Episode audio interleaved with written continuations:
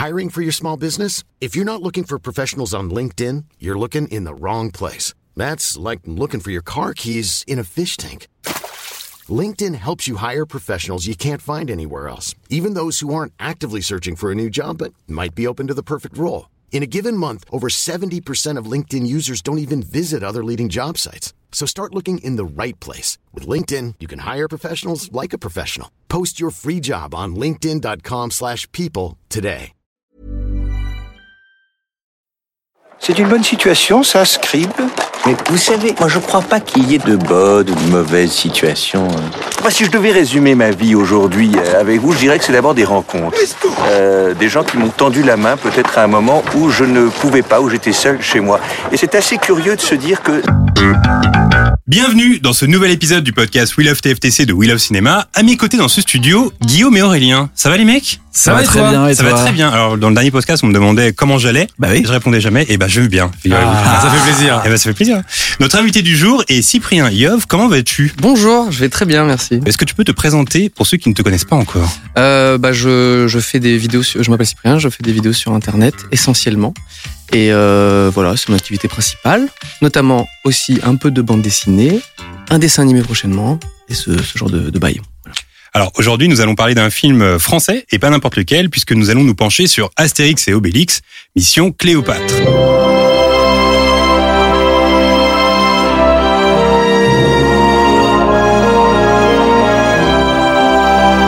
Film sorti en 2002, écrit, réalisé et coproduit par Alain Chabat, quelque part un monument cinématographique dans notre pays, puisque Astérix et Obélix Mission Cléopâtre est le quatrième film français à avoir obtenu le plus d'entrées au cinéma derrière Bienvenue chez les Ch'tis, Intouchable, La Grande Vadrouille et juste devant Les Visiteurs. Plus globalement, si on inclut les films américains, c'est le dixième film le plus vu en salle dans l'histoire de notre pays. Il reprend en surface l'histoire de la BD originelle sortie en 1965, Astérix et Cléopâtre, en plus de posséder une patte propre à l'humour d'Alain Chabat. Ce film possède un casting à la hauteur de son ambition, Gérard Depardieu, Christian Clavier, Jamel Debbouze, qui était alors à ce moment-là au top de sa popularité, Monica Bellucci, Édouard Baird, Gérard Damon, Claude Rich et un tas de rôles secondaires, de Mathieu Kassovitz à Marina Foy, en passant même par Omar Sy, qui a été coupé au montage. Vous l'aurez compris, ce film d'un budget de 50 millions d'euros peut se targuer d'être l'un des films français les plus ambitieux de l'histoire. Alors les gars, la traditionnelle question qui ouvre ce podcast, quel est votre premier souvenir lié à ce film? Et je vais commencer avec Cyprien.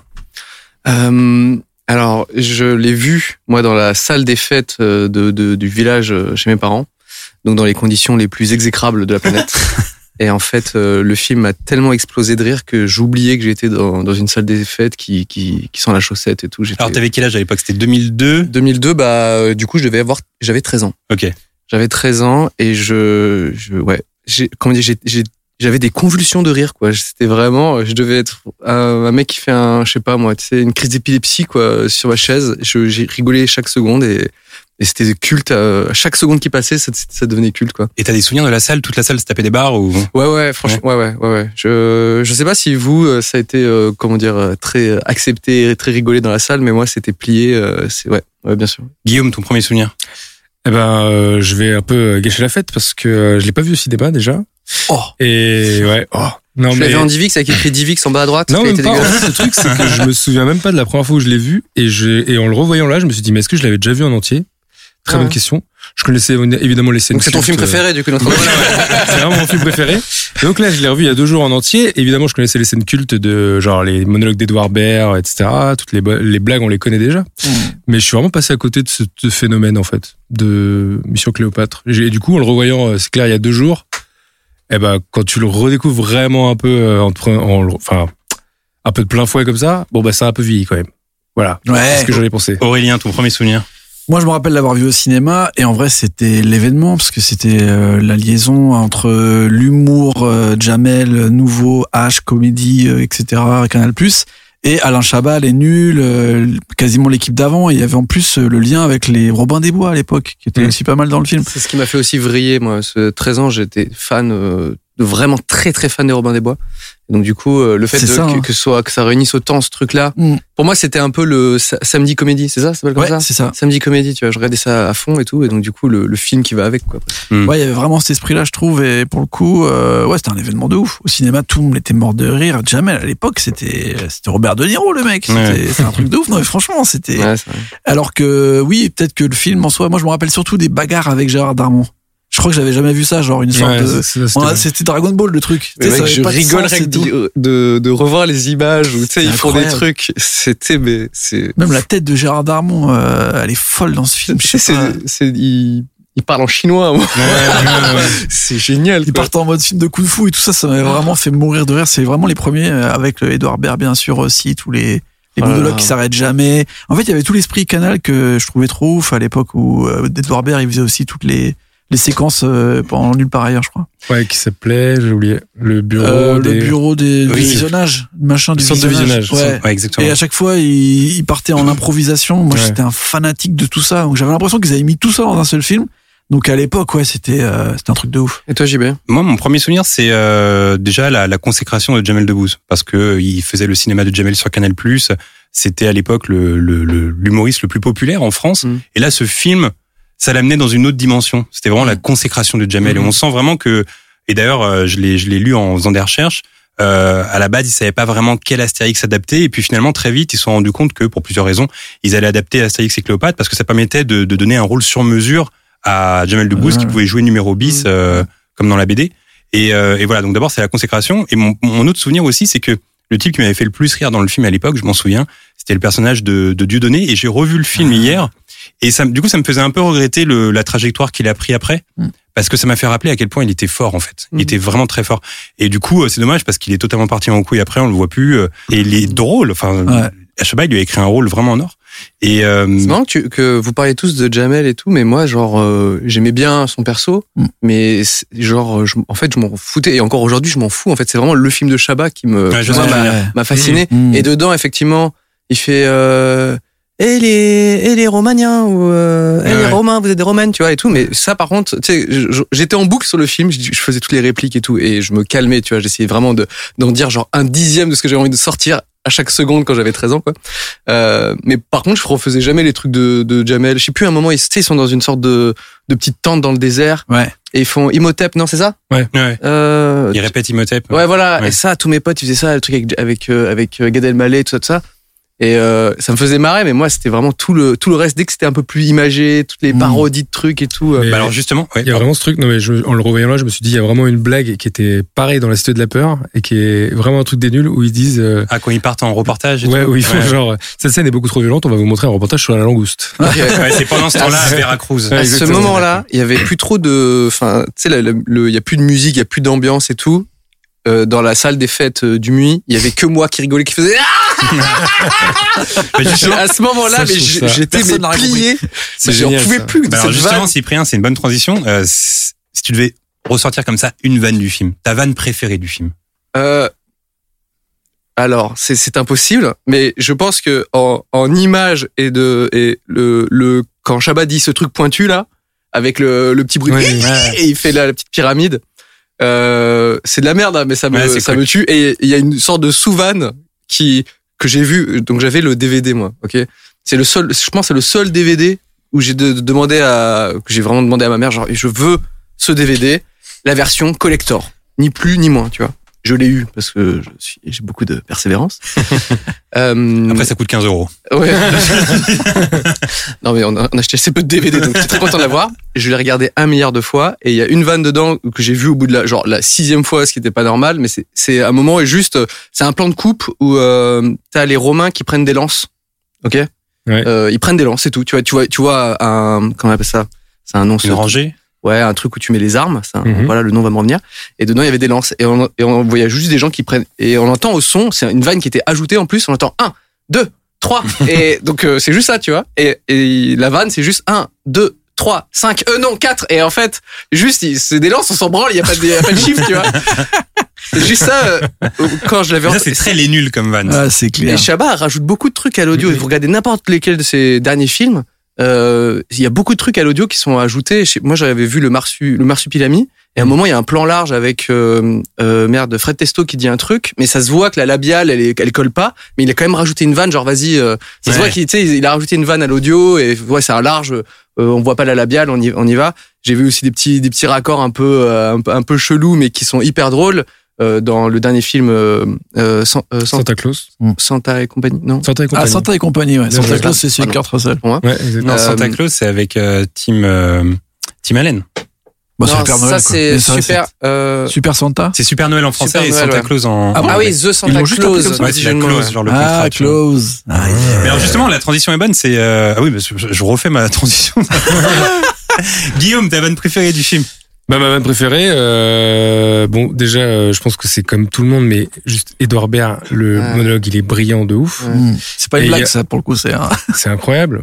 Euh, non mais ça, ça m'avait marqué de ouf aussi. Il y avait un truc, non, je trouve que la vanne qui est bonne aussi, c'est quand justement on parle de Dieudonné et d'Armand, ils disent, euh, c'est vraiment comme ça qu'on fait la guerre, un truc comme ça, ou je sais plus ce qu'ils disent, tu vois, et ils font, non, je pense pas, non. Oui, ils font un Nancy pendant. Un euh, fait, Nancy je, je crois pendant- que c'est genre ouais, Archi long. C'est normal de, ils ont les moyens, tu vois. Et oui, mais il faut pas que les. Je crois que c'est- une blague un peu là-dessus. Genre oui, que- quand t'as les moyens, effectivement, Oui, tu peux oui, faire ça. ça, c'est ça, mais il faut pas Il que ça. Il y a pas que. Non, il y Non. a pas que ça. Sauf Enfin, que, sauf que donc ça dure déjà méga longtemps. Après, il y a la baston. Et après, ça revient. Et ça revient, ils sont là. Non. Non. Si. Toi, Aurélien, ta vanne préférée Euh, je sais pas. Moi, je me rappelle qu'à l'époque, ça m'avait marqué le truc d'Itinéris, là. Bon, non, ça n'a plus aucun sens, bien Mais sûr. ça- pour- ceux- laisser faire. ouais, Alors putain. pour ceux qui sont plus jeunes et qui nous écoutent et qui forcément ne savent pas ce qu'est Itinéris, Itinéris c'est un réseau de téléphonie mobile. C'était euh, le lancement de France Télécom, c'est Orange, quoi. C'est une sorte Enfin, d'SFR le d'époque. début d'Orange. de- ouais. Beaucoup de gens avaient été chez Itinéris. Bah ouais, ouais, c'était le début des téléphones portables et tout. En fait, c'est une blague qui est vraiment euh, dans, dans le moment. Mais pour le coup, je trouve que c'est une blague qui est très Astérix. Donc, euh, comme Ah ouais. Goscinny y mettait. C'est un nom. Enfin, c'est une blague par rapport au nom des personnages. Ouais, et puis en même temps, il, il a, il- avec un truc euh, de la vie de tous les jours moderne. Donc, euh, Ouais. faire le truc genre, euh, ah, c'est vieux, mais en même temps, ça parle de maintenant et tout. J'aime bien ce genre de blague parce que c'est c'est absurde de les remettre dans, dans l'esprit de Astérix. Et après, moi, ma blague préférée, quand même, c'était que Astérix et Obélix, en fait, on s'en fout dans le film. Et ça, ça m'a fait, ça m'a fait de blague pour Bah, tout ils sont un peu euh, passés au second plan, euh, clavier de Pardieu finalement. Ouais, film, parce que moment, Dans Jamel- les autres films aussi, non? Bon, dans Ah le non, premier, moins, même. moins, euh, moins, mais Jamel, il avait tellement un. On sent que le film est pour Jamel avant tout, Ouais. et avec la patte Chabat, c'est vraiment le. Surtout, il y, a un- il y a un méga casting de comiques, quoi. Ouais, En Il y a plus, tous ouais. les Robin des Bois, il y a Dieudonné, il y a Darmon, etc. Tu sais, il y a Ah, pas mais c'est beaucoup quand de même- place non plus. C'est comme euh, clavier et Depardieu, normalement. Ouais, bien Je te sûr. jure, c'est pas, c'est pas censé être, euh, tu vois. euh, Att- Attendez, juste, je reviens sur. euh, Après, on va pas faire la liste de toutes les vannes, mais je suis obligé de Tu dire. peux les sortir maintenant, là. T'es- le temps que tu les. Alors, pour le coup, je pense que le et euh, pas de palais, pas de palais. euh, Ouais, ouais. Ça, c'est sûr. Euh, 80 piges sur mon lit de mort, je le sortirai encore, tu vois. Euh, dès qu'on me dira euh, et pas pas de, je sais plus, tu vois, on me dit n'importe quoi. Euh, ouais, ben s'il y a pas de ça, et après je ferai bah ouais, pas de palais, pas de palais. C'est sûr, je le sortirai toute ma life, quoi. Ouais, c'est drôle. sûr. Et d'ailleurs, justement, ce qui est, hum, ce qui est fou en plus, c'est que Darmon, c'est un personnage hyper important dans le film. Et il faut savoir qu'à la base, quand le film s'écrit, quand Chabat écrit le film, Darmon est dans une dépression terrible suite à une une relation amoureuse, etc. Grosse Super ton dépression. podcast. Bonne vibe. Grosse dépression. Et et un jour, il déjeune avec euh, Vincent Lindon.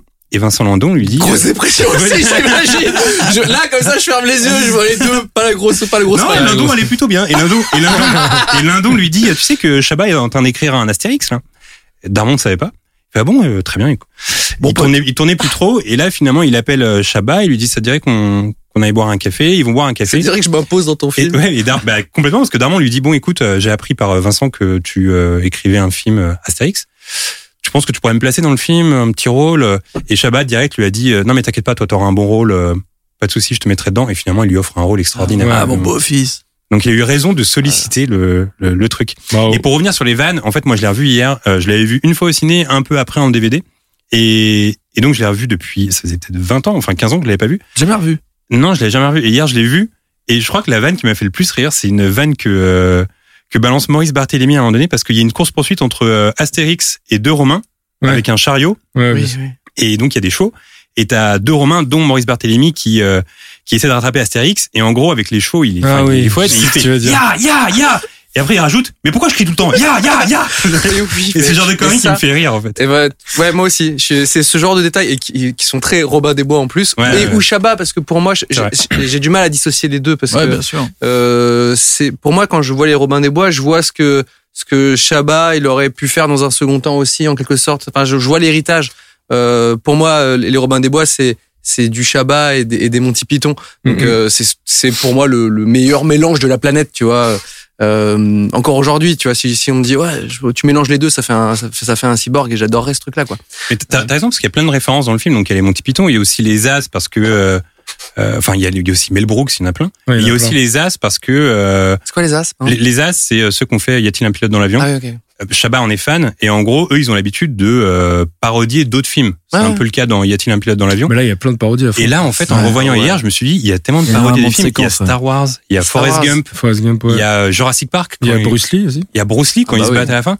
Et en fait on peut comme ça euh, euh, compter à peu près 10-15 références de Et il y a films. plein de jeux de mots de chansons françaises aussi. Exactement. Ouais. euh, Alexandrie Alexandra. Ouais, il y a, il y a, euh, il y a Isseo Santiano aussi.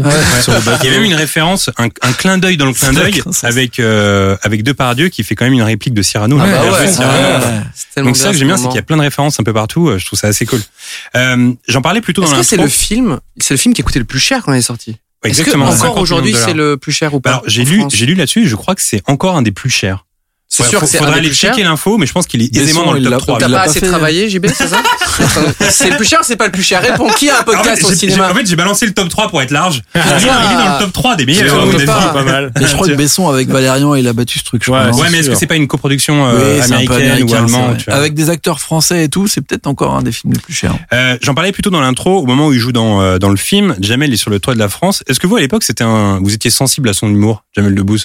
Comme, comme pratiquement toute la son France. Premier, son, c'est son premier spectacle, le deuxième aussi, Oui. beaucoup marqué. ouais. Parce que moi, en, en revoyant le film hier, je me rends compte quand même que c'est un, c'est un humour qui est, qui est, euh, qui est toujours aussi bon. Mais par exemple, on en parlait tout à l'heure en off avec Guillaume, les euh, Zimdim Zimdam, c'est un truc qui a quand même un peu mal vieilli, tu vois. C'est comme euh, moi j'avais la cassette gagnée à la station de service des mots d'Eric et Ramsey. Ok. Et à l'époque, euh, bah, bon, déjà tu peux pas la regarder en entier. tu peux pas la regarder en entier. Ça fait une heure et demie de toujours la même Ah, base. c'est des fait. petits sketchs. Ouais. Tu vois Hmm. mais euh, mais ça, ça a méga vieilli. Cette façon de Alors- de, de, de, de mal Ouais, dire ouais. les mots. Je, je m'étais posé la question si euh, ça avait mal vieilli ce genre de truc. Et euh, j'avais revu du coup euh, des, des extraits. Je pense pas avoir vu le spectacle en entier, mais j'avais revu le premier spectacle de Jamel. Enfin, le premier qui était sorti en tout cas en cassette, en DVD.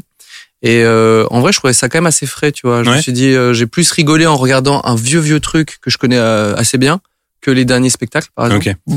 Euh, j'ai l'impression que euh, il y avait quand même un truc assez lourd, même si, enfin, vachement bien, vachement et et j'ai l'impression qu'il est plus, il est plus dans le storytelling aujourd'hui, tu vois, où son spectacle c'est des vannes, mais c'est aussi je viens Mhm. de là, etc., etc.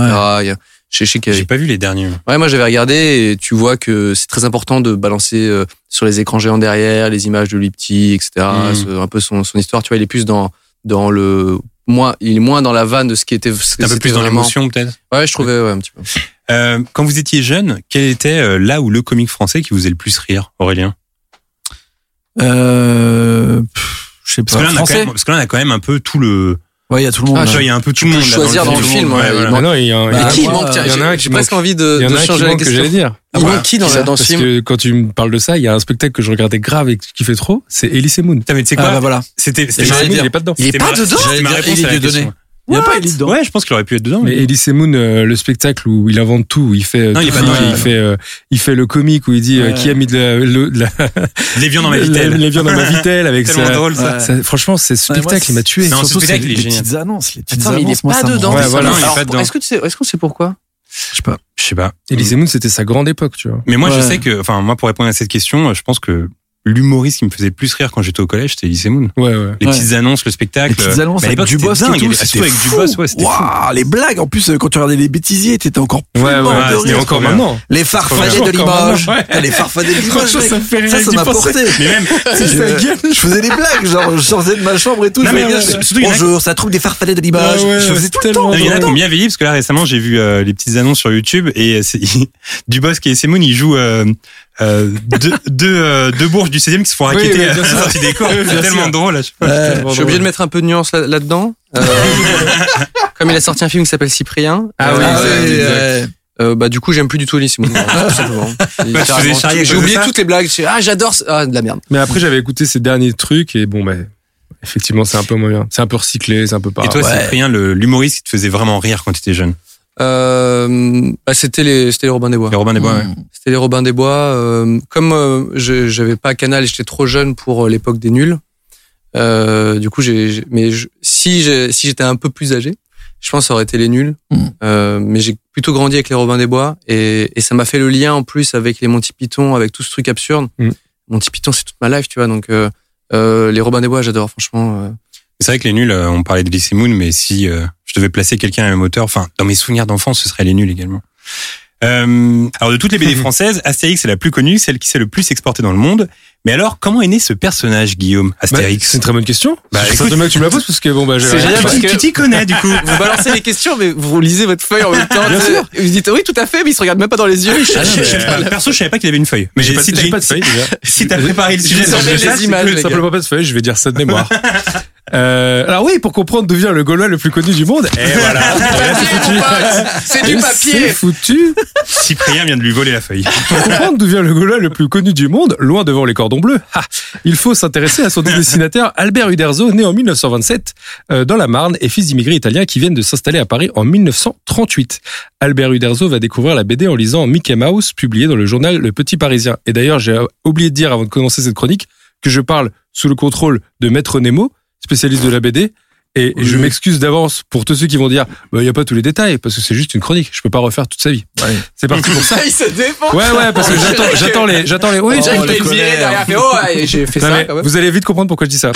Dès lors, il va se mettre à Tout va être très flou à partir de maintenant. Je n'ai plus internet. Wikipédia avec shutdown. Petit problème de, de 4G, là, j'étais en galère. Dès lors, il va se mettre à dessiner. Et c'est son frère Bruno Uderzo qui va le pousser à se présenter à la Société parisienne d'édition qui publie à l'époque Bibi Fricotin. Je sais pas si vous voyez ce que c'est. Ouais, c'est bien ça. vieux, ça. Le truc de mes parents, ça. Et voilà. Même de mes Société qui va lui proposer son premier job en tant que coursier dans un premier temps. Il va apprendre là-bas les bases du métier et rencontrer son maître à penser, Calvo, un dessinateur connu à l'époque qui va lui dire de persister dans le dessin. Et Je pas dans le coursier, il a arrêté Non. Je connaissais pas du tout euh, Calvo, mais bon. Il faudra attendre 1941 pour qu'il ait sa première publication, à savoir une parodie du Corbeau et du Renard de La Fontaine. En 1945, il tente une aventure dans le dessin animé intitulé Carbure et clic-clac. Ça. Mais il est déçu par le rendu et décide finalement de ne pas réitérer l'expérience. Mais bon, après, il va la réitérer euh, comme on le sait. L'année d'après, il remporte un concours euh, avec les éditions du Chêne et il va, ça va lui permettre de sortir son premier album mettant en scène le personnage de Clopinard, où on retrouve ses influences plutôt américaines dans le trait. à l'ancienne, j'adore. Ouais, Les- Claude les- Pinard, les- ouais. qui Il est sortent- chaud Et celui d'avant, là, le truc- le dessin animé C'était Carbure et clic-clac. C'est vraiment des noms à l'ancienne. Mais j'ai regardé euh, Clopinard. Clopinard, du coup, les dessins, et c'est vrai qu'on reconnaît bien euh, les traits américains, ambiance. euh, Il a vraiment les mêmes mains que Mickey dans des gants blancs. Mmh. Et euh, ouais, alors dès lors, il n'arrête pas de travailler, BD pour le magazine OK et dessin d'actualité pour différents journaux comme France Dimanche ou France Soir. Sa carrière est lancée. Il réalise même en Belgique une adaptation de Capitaine Marvel. Ah ouais. Ouais. Qui paraît dans le journal Bravo. Mais les revenus sont très maigres pour le moment. Il gagne vraiment pas de thunes, le pauvre Uderzo. Et en 1950, il est embauché par Yvan Chérion chez International Press. Et dans le même temps, il rencontre Georges Troisfontaine, qui lui détient World Press, une, une agence de distribution de bande dessinée. Georges Troisfontaine. Euh, non, mais après, c'est un grand. Une euh, mauvaise impro, quoi. c'est un grand éditeur de, de BD, Georges Troisfontaine, parce qu'il détient. euh, donc c'est une agence de distribution de BD, et il a notamment le journal de Spirou. Ah donc ouais, à l'époque, c'est quand même un gros truc. Et les trois, ils deviennent amis. Ils ont des bureaux en commun sur les Champs Élysées, où Uderzo vient dessiner. Quand un jour, Georges Troisfontaine lui présente son ami, scénariste René Goscinny. Aïe, aïe, aïe. Et c'est là où je m'excuse auprès des gens parce que je pouvais pas faire la vie des deux. Donc je vais résumer sa vie. René Goscinny qui a passé son enfance à Buenos Aires pour finalement partir tenter sa chance en Amérique et qui revient en France. Donc c'est là où la bien 4G résumé. était un peu. Limite. Alors qu'en fait, non, mais alors qu'en fait, quand tu regardes, il a quand même, euh, il a quand même rencontré le boss de Mad Magazine, etc. Il Ah, me à- spoil ouais. pas, me spoil pas. Putain. On va en reparler Ah, après. ah, on va en parler Allez. après. Très bien. Ah bah c'est pour ça que j'en ai fait moins sur René Goscinny parce que je bien. savais tout est Mhm. prévu. Et là, c'est le coup de foudre immédiat entre les deux. Ils ont les mêmes références. Walt Disney, Laurel et Hardy et la bande dessinée. Leur premier travail ensemble est pour une rubrique Savoir-vivre dans le journal féminin Bonne soirée chez Dupuis. Puis un personnage de corsaire nommé Géant le prodigieux. Euh, pour la, Les noms sont parfaits. Géant, le prodigieux. pour le quotidien La Libre Belgique. Il décide ensuite de créer un personnage d'Indien nommé Oum Papa. Ah, ça, c'est connu, ça. Oum Papa, c'est connu, mais sauf qu'à l'époque, ils sont très enthousiasmés par ce projet, mais malheureusement, il n'intéresse personne, ni Dupuis, ni la Belgique, ni l'Amérique. Ils ont tenté partout et personne n'en voulait. Ils continuent à travailler pour des magazines, mais ils n'arrivent jamais à travailler pour Dupuis ou publier des albums, alors qu'à l'époque, Maurice et Franquin sont déjà dans, la, dans le game, comme on dit, et ils publient des trucs où ils sont un peu euh, jaloux les deux. Et Uderzo gagne toujours très peu d'argent parce qu'il vit chez ses parents euh, à rue de Montreuil. Ah ouais. Quel loser. Ouais, Bah, franchement, ouais. Gros loser. franchement. Il, a, il, a, il a su rebondir. On peut respecter, euh, ouais, respecter l'œuvre du. non, mais tu dis, il vit chez ses parents, c'est vraiment quoi. Et alors, en 1956, ils décident de créer leur propre agence de production de BD, accompagnés du scénariste Jean-Michel Charrier, Eddie Press et Eddie France. Dans le même temps, ils commencent à travailler pour le magazine Tintin, parce que Goscinny, il commençait à rentrer dans le magazine et il a dit, ce serait bien d'engager Uderzo parce qu'il est hyper fort. Et ils y publient, entre chez autres, ses parents, il faudrait peut-être se sortir de là, quoi. ils y publient, entre autres, Um Papa. Enfin! Ah, enfin. et leur tandem commence à être reconnu. C'est en 1959 que leur vie va commencer à changer. Le publicitaire François Cluteau décide de lancer Pilote, Ouais, ouais. financé par Ah ouais. Radio Luxembourg et censé être un pari match pour les jeunes. Il charge euh, l'entreprise donc Eddie Press de l'édito du journal et Goscinny et Uderzo proposent alors l'adaptation du roman de Renard. Et finalement, tout part de là parce qu'on va leur, on va leur apprendre que le dessinateur Jean Tubert vient de la faire. La même adaptation pour le magazine Vaillant. Du coup, ils sont en galère, ils Bah n'ont ouais. plus de- d'idées. C'est Fourmis et Mille une pattes, en fait. Les, les deux films arrivent en même temps. En genre, même putain, temps. ça fait chier, quoi. Et du coup, ils doivent chercher une autre idée. Et on est à deux mois de la sortie du journal. Ils sont réunis chez Uderzo à Bobigny. Mais oui, ça Eh je oui. le savais ça. Et ben voilà. Ouais, parce que je... au cimetière de Pantin. Eh Si tu veux où oui. c'est, voilà, oui, sur bien sûr, je GPS. vois où c'est. Euh, ils cherchent une histoire rendant hommage au folklore français et se mettent à énumérer les époques. Ils commencent par le paléolithique pour finalement arriver sur les Gaulois. Et d'un coup, l'inspiration prend. Ils imaginent un village et une personne vif et expiègle. vif et expiègle. Le vif. Et donc, je regardais une interview de E2 et Goscinny dira en interview, euh, nous étions dans la position euh, d'Américains qui découvrent le Far West, mais notre Far West à nous, c'est-à-dire les Gaulois. Ils veulent un héros à l'antithèse de ce qui se faisait à l'époque, petit, difforme, mais touchant par sa drôlerie, et aussi un héros moins beau que nous, parce que les héros trop beaux, on a tendance à leur en vouloir. Moi, par exemple, j'en veux à peu près à tout le monde, a dit Goscinny. et alors, il publie la première histoire d'Astérix, euh, le Gaulois, le 29 octobre 1959 dans Pilote. Et tenez-vous bien, on parle d'un magazine. Les plus jeunes d'entre nous n'achètent plus de magazine depuis très longtemps. Mais en 1959, ce magazine s'est vendu à 300 000 exemplaires. Ah. Je sais pas si vous vous rendez compte du chiffre. Ah. C'est-à-dire que les magazines qui marchent maintenant, on les sort à 40 000 exemplaires. Donc ils en vendent peut-être 20 000, 22 000. Là, on en a vendu 300 000 de celui-là. Et du coup, euh, fort du succès, ils vont continuer ça. L'histoire d'amour entre les Français et Astérix pouvait débuter deux ans après. Le premier album d'Astérix est publié chez Hachette et il est coulé seulement à 6 000 exemplaires en album BD. Ils Je sais, le- je sais qu'il y, a un Ouf. bi- il y a un business de, de vieilles BD Astérix. Parmi les qui sont 6000, genre, sorties. les 6000 Ouais, voilà. là. Bah là, les Genre, 6 ça 000, coûte hyper cher. Non mais les 6000 c'est sûr, ça doit être culte parce que écoute les chiffres d'après, ils étaient loin alors d'imaginer que des années plus tard 380 millions d'albums d'Astérix s'écouleraient dans le monde. On estime que Tintin c'est 240 millions. Ça fait quand Ah même ouais. euh, bah ça fait beaucoup plus. Ça fait C'est quand même euh, plus Ça euh, ça fait beaucoup plus presque hein. le double. Ça fait 100 millions de plus, 140 millions de plus. Et euh, les albums ont été traduits dans 111 langues. En janvier 2017, une planche chez Uderzo se vendait aux enchères 319 000 euros. Et qu'un parc à thème serait créé évidemment autour de leur univers, accueillant chaque année plus d'un million de personnes. Ou que l'adaptation cinématographique qui nous intéresse aujourd'hui réunirait 14,5 millions de personnes. C'est ouf, hein. C'est fou quand même. Mais en fait, ce qui est, ce qui est fou, c'est toujours dans les histoires de succès, c'est de se dire, il y a toujours un moment où c'est la galère. Ils sont là, oh là là, on n'a pas d'idée, on galère et Ça a duré longtemps, en fait. Ouais. C'est ça qui est fou. C'est-à-dire que le mec, il s'est dit, bah non, mais c'est pas grave. J'habite chez mes parents. pendant un temps, pendant un temps, chronique, c'est un bon message pour euh, ceux qui habitent chez leur mère et qui nous écoutent Voilà, actuellement. exact. Et pendant un temps, il Et a dit, euh, je pourrais même dessiner le bottin, je m'en fous, je veux juste dessiner. Ouais. Et après, Astérix arrive. Bon, après, évidemment, euh, Goscinny, il a pas vu tout ça, parce qu'il est mort en 77. Ouais. Mais euh, Uderzo, il a quand même vécu jusqu'à 92 ans, il nous a quitté l'année dernière. Ouais. Il a eu le temps de voir l'Empire se bâtir. Il, il a- il était plus chez ses parents. euh, Non, parce qu'à la fin, il collectionnait les Ferrari. Et chez les parents, il y avait place. Ah, c'est clair. Et d'ailleurs, je crois que Uderzo a formé des jeunes euh, dessinateurs et des jeunes euh, auteurs pour que Astérix puisse encore exister Ah, malgré la disparition. enfin, ils ont été formés par, euh, par, Par lui, par Uderzo, Uderzo. ouais. Il faut Ouais. respecter la charte. En mode Normal. Disney. Comme. Disney, ouais. Mais son style graphique, enfin, je, les, les BD, enfin, moi, je trouve que c'est vraiment génial, Astérix. Déjà, le fait de, de puiser dans l'histoire pour, euh, pour faire des blagues et des personnages, tu vois, euh, ça fait des trucs quand même très, euh, en fait, euh, c'est ce que, c'est ce que les gens adorent là-dedans aussi. Mhm. Et c'est pour ça aussi que les parents aiment bien euh, faire lire euh, Astérix aux, aux plus jeunes. C'est que, genre, bah, t'apprends aussi l'histoire euh, de la France et de, et de, bah, de toutes ces civilisations. T'avais, euh, voilà, t'avais les, les Germaniques, comment ça, comment Après, ça n'a pas appellent vraiment existé Panoramix, hein, par contre. Ah bon? Euh, Non.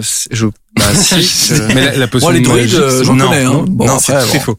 Alors, Cyprien, en 2015, tu t'es lancé et t'as sorti ta première BD avec le dessinateur euh, Paca, BD qui s'intitule Ouais. Roger et ses humains, et qui vient de voir son tome 3 sortir récemment. Est-ce que tu consommais beaucoup de BD quand tu étais petit? Et si oui, est-ce qu'il y a eu des influences?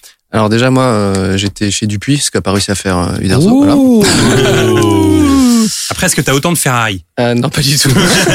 pas du tout. Euh, moi, je, oui, oui, bien sûr, je lisais, euh, je lis, enfin, la BD, c'est vraiment toute, toute ma vie, quoi. Et, euh, et j'adorais, euh, j'ai, ouais, je pense les BD françaises que je lisais, c'était Astérix. Je réfléchis, hein, quand j'étais gamin, mais je, je lisais plutôt pas. Astérix que Tintin. Oui, tout à fait. ouais. Oui, Parce qu'en plus, parfois, on, attendait, on a tendance à penser que Lucky Luke, Tintin, tout ça, c'est français, alors que pas du tout, c'est belge. C'est du coup complètement belge. La France, on n'a pas inventé grand chose en. Oui. Bah, il y a Bill, non? Boule Bill, c'est français, non? Titeuf, c'est français. Non, c'est suisse. Ah, c'est suisse, bah, ouais, tu vois. Les Schtroumpfs, c'est belge. T'imagines, les, les Belges, quand même, Les ils ont Tintin, les. Schtroumpfs et Lucky Luke, c'est quand même culte. Euh, Bug Danny, je crois. c'est français, non? C'est quoi, on dit franco-belge, mais en fait, c'est surtout les Belges. hein. Ouais. C'est vraiment les Non, Français. non, non, c'est- comme Ah, Blueberry. Blueberry, c'est français. Euh, Moebius, oui. Voilà. Et C'est comme Cordial. Jean Giraud est français. Ouais. C'est comme on s'est greffé à la Belgique, c'est franco-belge, mais on a Ouais, toujours volé des belge. trucs aux Belges, parce que finalement, Lucky Luke, les Schtroumpfs, euh, euh, Astérix. Jacques Brel, Hallyday. Euh, Ouais, là, genre, ouais, bon, ouais. allez, c'est français, ça. Alors, Ouais, ouais. Stromae, Angèle, enfin, ah, j'adore les Français Ouais, qui cartonnent. Non, non. À chaque fois que tu, t'as des gens qui disent ça, ouais, les Français ils cartonnent, enfin, clair. aux States, euh, Ouais, ailleurs. Non, non, ils sont belges, tu vois. Euh, ouais, je, je lisais ça, je lisais beaucoup, euh, effectivement, franco-belge, c'était que Astérix. Tintin, je sais pas, c'était trop un truc de daron pour moi. Euh, et puis il y avait trop de textes, les bulles, elles étaient carrées, enfin, il y avait, il y a rien qui, qui T'aimes pas Black et Mortimer, quoi. Hein Black et Mortimer. Oula. Oh là là là là. Non, non, non, surtout pas. Mais je pense que c'est plus des BD d'adultes, peut-être, Black et Mortimer, non? Ouais, quand j'étais gamin, Ouais, moi, le, truc d'aventure, quoi. je le- ouais, ouais, c'était, Ouais, mais quand t'es enfant, je peux comprendre que t'es en, tu sois en mode. T'as envie de lire Gaston Lagaffe, quoi. Les cases, elles sont hyper généreuses en plus, tu sais. euh, c'est pas genre, euh, enfin, il y a des blagues dans les cases, tu vois. C'était des, des petites fresques et tout. Quoi. Hmm. Euh, J'aimais bien ça. Et après, je suis tombé dans le manga, donc tout le reste de la bande dessinée, moi, c'était que que japonais. Euh, voilà, c'est un petit peu le. Quoi le premier manga qui t'a fait euh, tourner, switcher? Bah Dragon Ball. Hein. Ouais. Vraiment. Ah ouais, je j'ai acheté les éditions, euh, euh, comment dire, euh, hebdo là. C'était des toutes petites, euh, ouais, il y a très peu de pages quoi. C'était juste quelques chapitres quoi. Et j'achetais ça toutes les semaines. Je j'avais, je crois, bah 18 francs de d'argent de poche. Je les prenais, je les donnais à la, au, li- au libraire ou je sais pas où. acheté ce truc là. Voilà. Alors, une des choses qui me fascinait le plus dans Astérix, comme beaucoup, c'était la potion magique.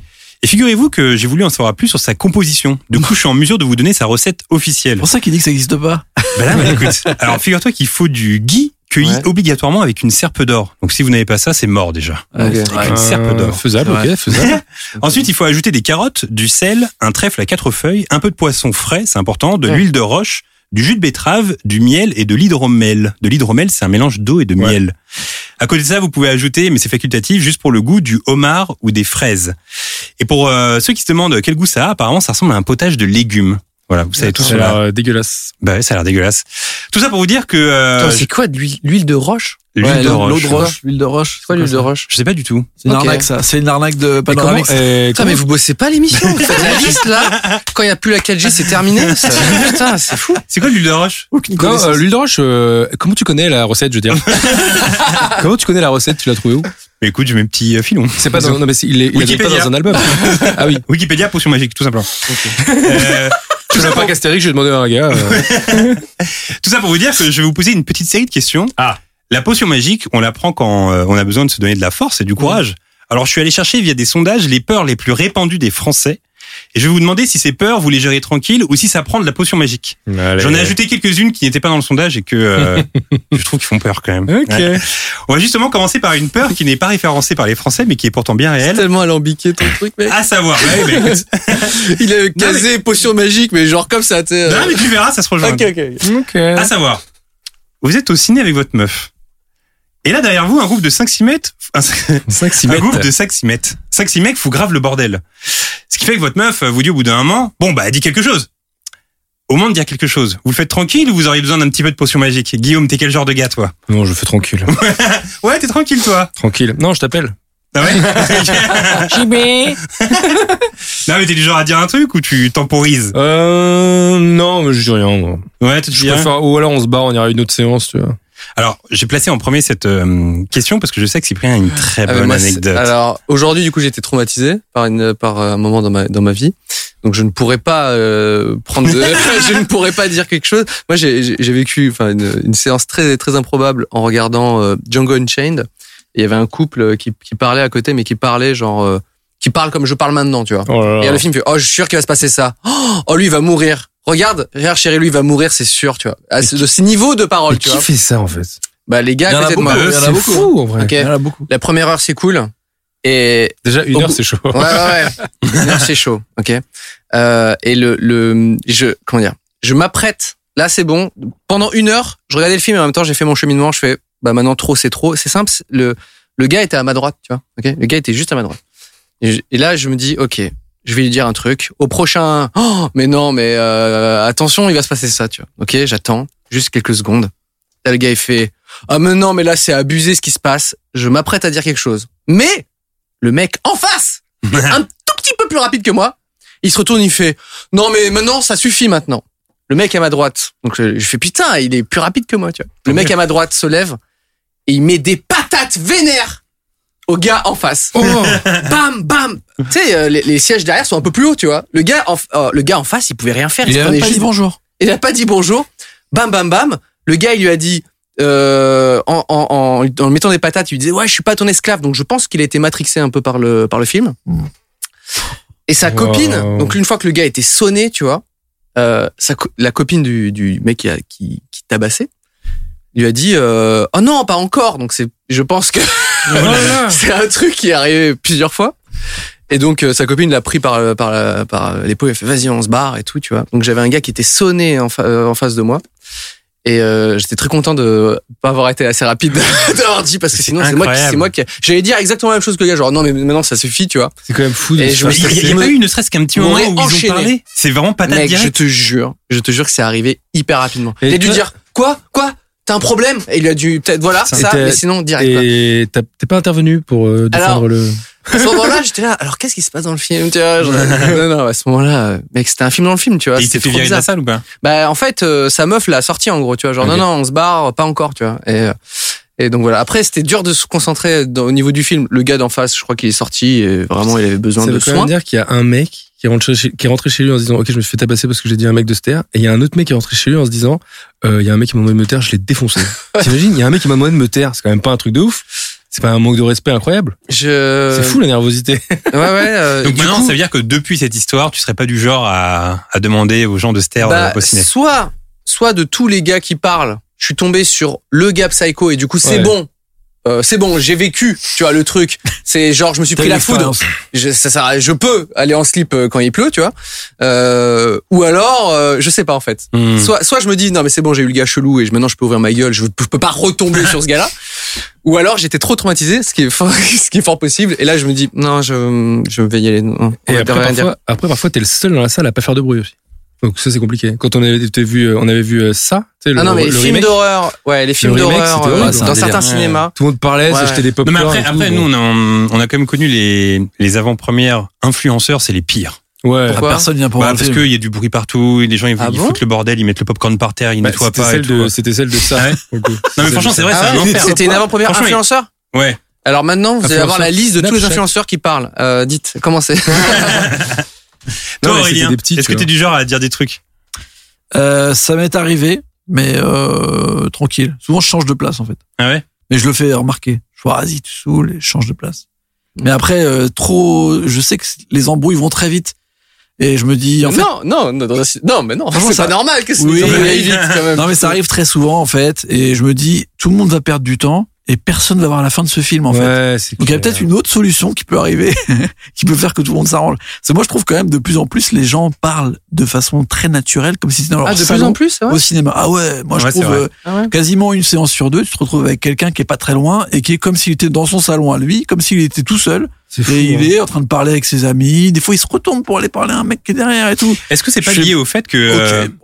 Est-ce que c'est pas lié au fait justement euh, qu'aujourd'hui on regarde de plus en plus de films à la maison avec euh, les plateformes etc. On en Ouais, regardait moins à l'époque. Peut-être que les gens ils sont dans une habitude où ils se disent bah voilà à la maison je parlais avec ma meuf pendant le film etc. Je sais pas j'essaie d'expliquer Bah, ce truc. Alors moi je suis bizarre. pas sûr. Enfin en même temps ça fait longtemps que je suis, on n'est pas allé dans, un, dans une salle de cinéma. Mais moi vrai. je suis pas sûr que ce soit de plus en plus. Ça parle de plus en Ah plus. ouais hein. Bah moi j'ai, enfin les, j'ai- quelques. Je sais que ça parle dans les films d'horreur parce qu'il y a des, des, il y a pas mal de gars un petit peu qui veulent faire les, qui veulent, qui veulent faire les virils et tout. Et quand là pour euh, pour dédramatiser le truc, ils parlent, ils balancent des vannes et tout. Et parce que s'ils disent rien, ils vont faire, hey, je suis pas une chialeuse, tu vois. Euh, mais sinon moi sur plein d'autres, euh, sur plein d'autres séances qui ne sont pas des trucs d'horreur, c'est plutôt quiet quoi. Ouais. Après ça dépend de la salle aussi. hein. Ah bah oui totalement. Oui, ça dépend de la séance et tout. De toute façon, aux États-Unis, par exemple, le cinéma est beaucoup plus participatif, j'ai envie de dire. Ouais. Tu Ouais. vois une séance, euh, tout le monde parle, c'est le bordel, ça crie quand il se passe des trucs. Ouais. euh, les gens ils applaudissent tout le temps, il se passe plus de choses en fait. Je sais pas si un jour je pourrais accepter ce truc-là, tu vois. Ouais, c'est chiant. Moi, je Moi sais. j'avoue ça, m'emmerde. C'est bon, après, moi, je suis déjà allé dans des ciné en Amérique du Nord et il y a un côté où, je sais pas, c'est. Tu te dis, ouais, c'est comme ça ici, c'est naturel et je sais pas, ça passe plus qu'en France, bizarrement. Ouais, c'est assez dire. chelou. En France, les remarques et tout ça, c'est jamais marrant aussi, tu vois. C'est genre, oh oh, tu sais, les mecs qui font ça tout. là, oh. c'est marrant, c'est nul. Ouais, C'est c'est lourd. lourd, ouais. C'est lourd. Alors que, oh oh, tu à l'américaine, c'est bon, vous avez senti, euh, c'est- il y avait une bonne ambiance, là, il y avait une meilleure ambiance. Oh my god. Alors, toujours avec euh, votre moitié, vous êtes à la campagne, dans une vieille maison pas ouverte depuis mille ans, et en pleine nuit, elle vous réveille pour vous montrer une méga araignée au mur. Mais genre très très grosse, un peu moins qu'une migale au niveau de la taille. L'ordre donné est, vas-y, tu l'as au milieu des cris. Vous le faites tranquille ou ça prend un peu de potion magique, ça, Voilà, Guillaume tranquille. Ouais, tu le Ouais, fais tranquille, toi, ça. Ouais, ok. ouais. Méga araignée, attention. Ouais, non, mais c'est bon. Ok, tu t'en fous, très bien. Je te respecte un peu, je te, je te cache pas. Euh, Cyprien.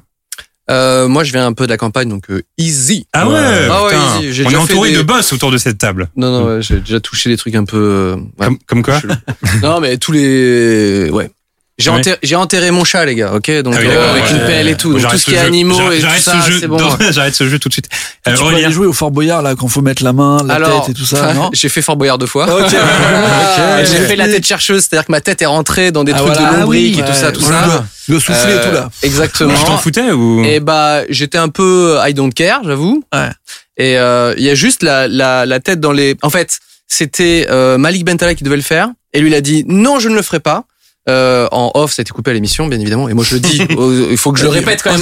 Voilà, euh, c'est, c'est, voilà, c'était pas moi qui étais normalement dans ce truc-là. Et Donc euh, on peut dire non à Fort Boyard alors. bah normalement pas trop. En fait, tu dois remplir une euh, une petite fiche et, et tu dois mettre un peu les les, les trucs un peu. euh, je veux pas faire ça du tout. Quoi. ok Hmm. et donc euh, les gars de Fort Boyard ensuite ils regardent et ils font tout ce que tu as mis. Je veux pas faire. Oh, c'est aussi simple que ça. C'est simple. Ouais, Tout le monde le sait. pour Voilà. Moi j'ai mis dans la, la première fois que je l'ai fait, j'ai mis j'ai un peu le vertige, tu vois. Euh, bah ça a pas loupé mon pote. Hein, Ouais, mais vois. du coup, ils se retrouvent le vélo avec sur un le problème. fil. euh, c'est Exact. Ouais, mais du coup, Exactement. sur place, ils sont en mode, bon, bah, personne ne peut le faire. Non, ils ont, ils sont pas en Eh galère. ben non, parce que eux, ils veulent des images. Clairement, la, la, la prod de Fort Boyard, ils s'en battent les couilles de ton confort. C'est vraiment le dernier, euh, tu Mhm. vois. Ils veulent juste des images, quoi. Et donc, du coup, euh, Malik Bentala avait mis, euh, oui, j'aime pas trop les, les juste les souris ou je sais plus quoi ou un truc. Et ben, ils l'ont charbonné sur tous les trucs avec des insectes et tout. Ah. Donc là, il avait mis un no way total. En fait, moi, j'étais en train de m'habiller, je mettais une combi pour faire le truc sous l'eau. Tu sais, il y a un truc sous l'eau où tu Ah, dois vraiment ouais, passer, ouais. tu dois respirer entre deux petites barres. Ça, je peux pas ça. Ouais, ça, Ça, peux c'était dur. dur. hein. C'était dur et je me suis dit, oh là là, là, c'est, là, c'est chaud, tu vois. Tiens, d'ailleurs, pour ce genre de truc, il y a des, ils vous briefent quand même en mode, il y aura des sauveteurs Ah juste oui, à côté. Ah, ok, bien sûr. Non, non, le truc est, ils s'en foutent, ils s'en, ils s'en foutent de que toi t'aies peur, etc. Mais en termes de sécu, il y a aucun problème. à. Fort Boyard. tu peux y aller dix fois, il y a pas de souci. Euh, tu peux un peu te faire mal ou truc, mais il y a pas de, il y a aucun souci. Tu peux pas te noyer, quoi. Sinon, Non, non, très c'est- triste. tu peux pas, c'est Après- impossible de après, soigner. énorme buzz au niveau des audiences. Donc je commençais à m'habiller et tout, et j'étais en train de me projeter parce que vraiment ça me faisait flipper moi d'aller sous l'eau et de, tu vois, et le stress fait que tu respires de moins en moins. Enfin, c'est- c'est- je pense que c'est une- c'était un des trucs les plus durs je trouvais à faire. Ouais, puis en plus, t'es filmé, il y a un truc de performance, euh, tout ça. Ah, je m'en battais les couilles là. À ce moment-là, je me suis dit ouais, faut vraiment que j'aille sous l'eau, c'est dur. Euh, et là, on m'a tapé à l'épaule et on fait ouais, remets tes sapes et tout. euh, on, on va changer. Malik Il veut pas faire euh, le truc de ce que tu vas faire là, donc il va faire ton truc de sous l'eau et tout. Je suis ok. Donc c'est là on a swap et du coup j'ai on m'a expliqué c'était quoi la tête chercheuse. On m'a mis la tête euh, dans un truc qui avance tout seul et euh, voilà et, ma tête rentrait dans des boîtes et effectivement j'ai eu des lombriques sur la gueule et trucs comme ça mais le et les, les- des grenouilles aussi des plein de petites grenouilles qui te sautent un peu sur la gueule et c'est vraiment quand je suis rentré dans la dans la boîte avec les mouches Ah, les ouais. mouches l'odeur était euh, intenable Ah ouais. on s'en rend pas compte mais une, Ça sent une- la merde. ouais ça sent la merde de ouf tu vois Ouais. Ah Euh, ouais. je rentre- tu sais je- les Putain, dans la bouche. J'a- j'avançais Ça. J'avançais avec les grenouilles, j'avais juste peur que les grenouilles se mettent dans un pli et que tu vois, il y en a une qui, qui crève Ouais. pendant que je passe. Les lombriques sur la gueule, je fais ouais, ça c'est pas correct. Et, et j'arrive vraiment dans les mouches, je fais ouais, Osef les mouches quoi. Et là l'odeur, c'était c'était vraiment très très Bah, dur. tu nous apprends une bien bonne. Voilà. La Est-ce mouche que pue. t'as- T'as t'as- t'as gagné l'épreuve ou pas? Euh, je pense que oui, oui, j'ai Ouais, dû souffler, mais c'est un l'indice. truc, c'est toujours un peu collaboratif, tu vois. Donc je soufflais pour dire des chiffres et les autres faisaient du calcul mental derrière. tu vois. Euh, mais oui, oui, euh, du coup, euh, j'ai fait, euh, j'ai fait, et ça, c'était plutôt, plutôt chill, plutôt chill. Par contre, il y avait un truc où il faut, ils ont rajouté quand je l'ai fait la deuxième fois, un truc avec Willy Rovelli. Ah Où il faut manger Ah, tout dégueulasse. ouais, Le Non, ça, je cocktail, peux je sais pas. Ça, quoi là. pas. Autant la migale, je peux la, je peux la défoncer euh, easy, la prendre et la jeter. Autant si on me dit ouais, et croque dedans, là je ferais ah non. euh, Ouais. Dès que c'est dans la bouche, là, Ah non, je- c'est un je- délire, j'ose moins. Aurélien, toi, tu t'en fous ou... Euh, bah, je viens de la campagne aussi. Donc, Ah oui, euh, les insectes, euh, ça me dérange pas de ouf. Genre, euh, ça fait chier quand je les vois bouger. Je suis là, mais tu sais, genre, mais tu sais, j'habite un, oui, non, franchement, non. Les insectes, euh, j'avais des espèces de rampants chelous, tu sais, euh, espèces de mille pattes là, de, de poussière. Là. Ah ouais. J'en avais plein dans ma cave. Je vivais dans cette cave, je faisais de la musique dedans et tout. Et en vrai, euh, ça me dérangeait pas. Tu pas Je la potion magique juste pour ça, tu vois. Bah, si, Ouais, quand non. même. Non, même pas, par contre. J'ai- toi, donc oui. Non, mais moi, j'ai pas. euh, Il est obligé de dire, il est obligé de dire non. Non, non, non. Non, mais moi j'ai, oui, enfin les araignées, euh, je- j'en suis pas fou, tu vois. Mais, mais, en fait, mais en fait, moi, ce que j'aime pas, c'est, je déteste tuer. Ah, tuer un être vivant.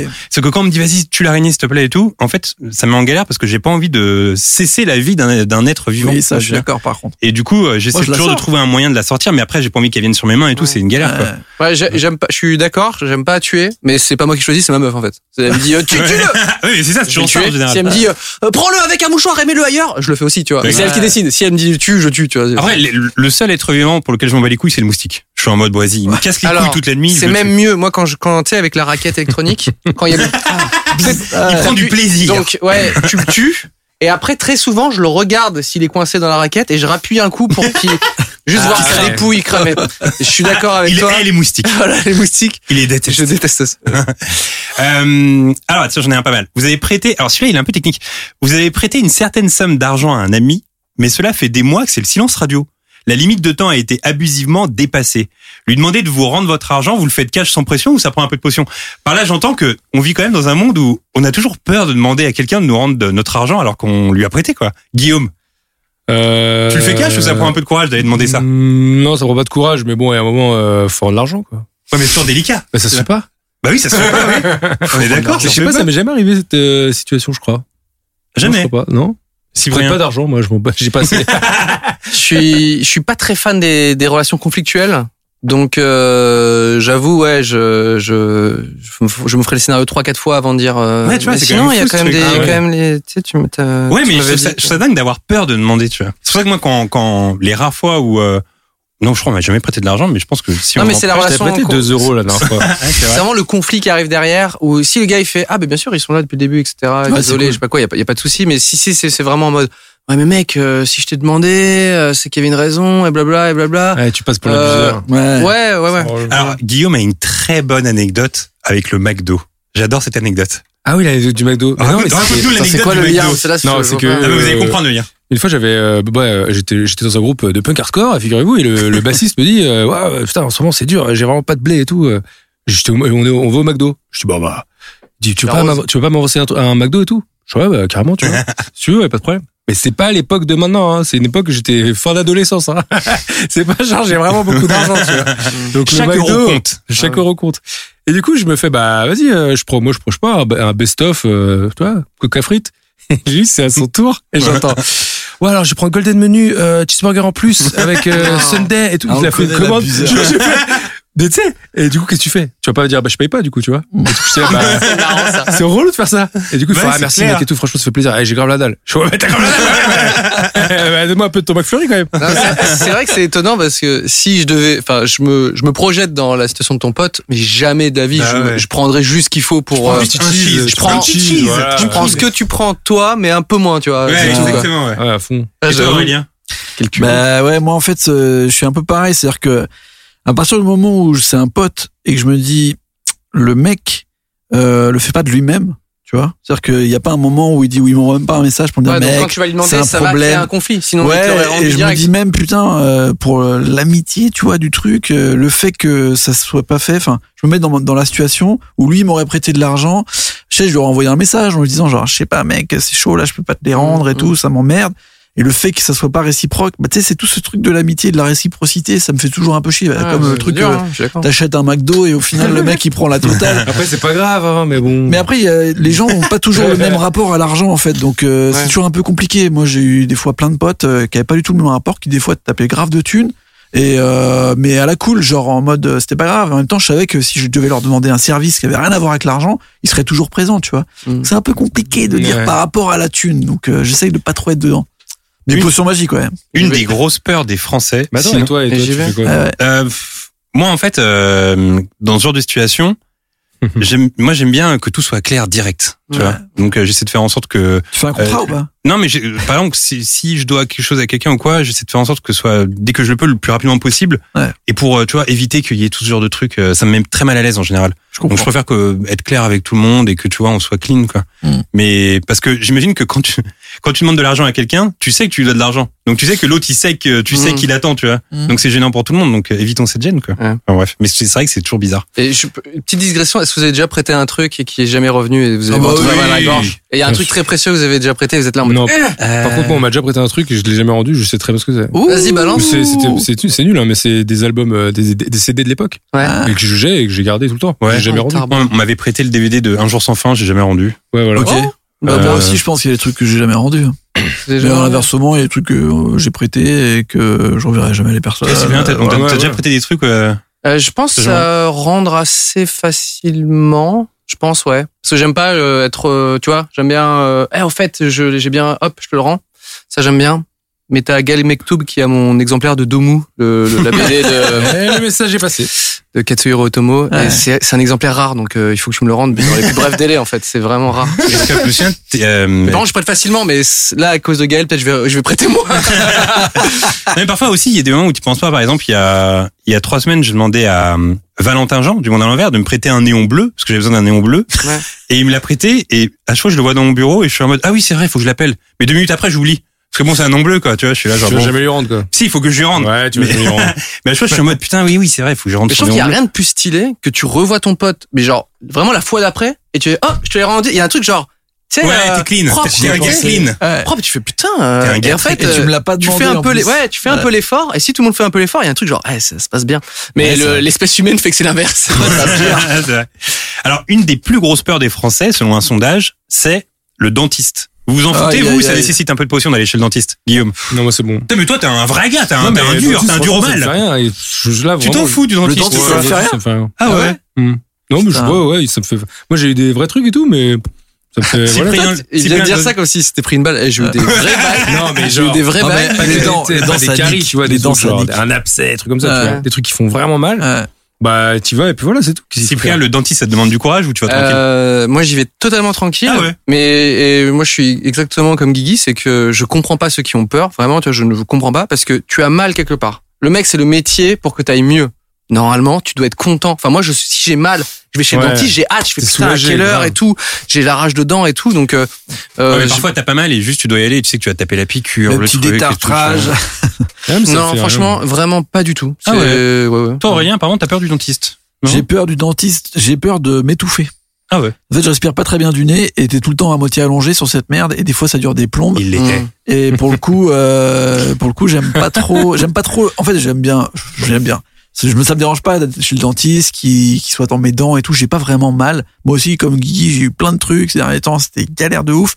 C'est juste le fait d'enchaîner les trucs très longs et d'être euh, allongé, tu sais, d'être là. Même, s'ils ont mis des télés, des trucs. Mm. Tu sais, à un moment, je respire plus, j'en ai marre. Et tu sais, je commence à être impatient et il commence à le sentir. C'est bientôt fini, monsieur Chapuis. Je ouais, bah, ouais, ça fait une demi-heure, 45 minutes. Là, tu sais, j'en ai marre. Et ça, ça Ah, mais me. ça fait des interventions. Ça, c'est ma euh, hantise. Incroyable. 45 minutes, c'est mégalon. Non, ouais, j'avais des petits Y a canaux. plus rien d'origine, là, mon pote. J'avais des petits canaux, euh, des petits canaux à, à remplir, tu vois. petits- tu, tu connais. Ok. Moi, j'ai eu le malheur d'avoir un. En fait, mon dentiste, c'était un ami proche de la famille. Et donc, euh, il y avait beaucoup de. Tu y allais tout le temps, quoi. Non, mais tu vois, il y avait un truc de naturel. Bon, bah, on se connaît, quoi. Tu vois. Et donc, euh, il s'avère que je supporte l'équipe du PSG et lui supporte l'OM. Et il avait une sorte de jeu comme ça qui était méga relou. C'est genre, j'étais sur la chaise du dentiste. Et donc, il me disait, allez, dis l'OM. Euh, dis, allez, l'OM. Et euh, si je le disais pas, il me zzz, comme ça avec son truc et tu sais, il me met- il me mettait un jet d'eau dans la Ah. gueule. et tout, tu vois. Et tu sais, c'était relou, quoi. J'étais là, genre bon. Et, il me- et évidemment, je disais allez l'OM, mais il, me- il me faisait chier sur plein d'autres trucs, quoi. Et puis voilà. Et puis il y avait aussi un côté où, Non, comme, mais- comme il me connaissait, je pense qu'il allait plus à l'arrache qu'avec les vrais clients. Genre Mm. ouais, je fais comme ça à lui, tu vois. Mais avec les autres clients, il était précieux, tu vois. Mais avec moi, il était en mode bon allez, on s'en fout, tu vois. Donc euh, donc voilà, donc j'ai Non, un petit peu peur du dentiste. Ah ouais. Si, si j'avais été dentiste, mais c'est sûr, j'aurais fait mille fois pire, quoi, tu vois. Je vois pas un monde où je, où je joue pas avec la fraise et que je, C'est très tentant. hein. Ouais. Je, peux, je peux comprendre. Je, en même temps, je le comprends. C'est très tentant. où tu vas dire, oula, mais c'est nécrosé. Ah bah non, pardon, excusez-moi, tout va bien. Tu sais, des- tu, je sais pas, c'est. Tu te vannes dedans, tu C'est es tout pourri là-dedans. Alors celui- celui-là est assez moderne. Si on vous disait demain, pendant un mois, tu ne touches pas à ton smartphone, ce serait tranquillement gérable pour vous ou impossible à gérer Guillaume Ben, ouais, je pense que oui, je pense que c'est faisable. Ouais, tu pourrais gérer un mois sans smartphone? Ouais. Cyprien. T'as l'ordi, quoi. Ouais, l'ordi, non. Bah, Non, il mais non, mais faut- pas Internet, terminé, fin. euh. Ah, pas Il d'internet. faut un, comment dire, euh, Ah, pas Internet pendant un mois. Alors, ouais. Attends, si t'as pas internet, pour moi, c'est que t'es dans un endroit où il y a pas internet. Donc si l'endroit est plus cool que internet, Non, non, c'est vraiment ce qui est genre. souvent le cas. C'est vraiment, tu fais une Là, je coupure. dis pas, Tu ouais. fais une coupure. Tu restes à Paris, tu fais une coupure pendant un mois. Tu touches pas ton smartphone. Je pense que la réponse contraire, ce serait triste en vrai. Si on commence à dire ah non, je pourrais pas et tout. Attends. Un Non, mois, mais en vrai, c'est une vraie question aujourd'hui. Ouais, ouais, ouais. Mais je pense que c'est faisable parce que nous, en plus, on a connu, euh, on n'est pas né avec. Hein. Tu vois, on s'est s'amusé sans. Ouais, mais aujourd'hui, c'est vraiment un prolongement de la Ah, main. Pas quoi, internet, moi. tu vois. Toi, tu pourrais, c'est rien, bah.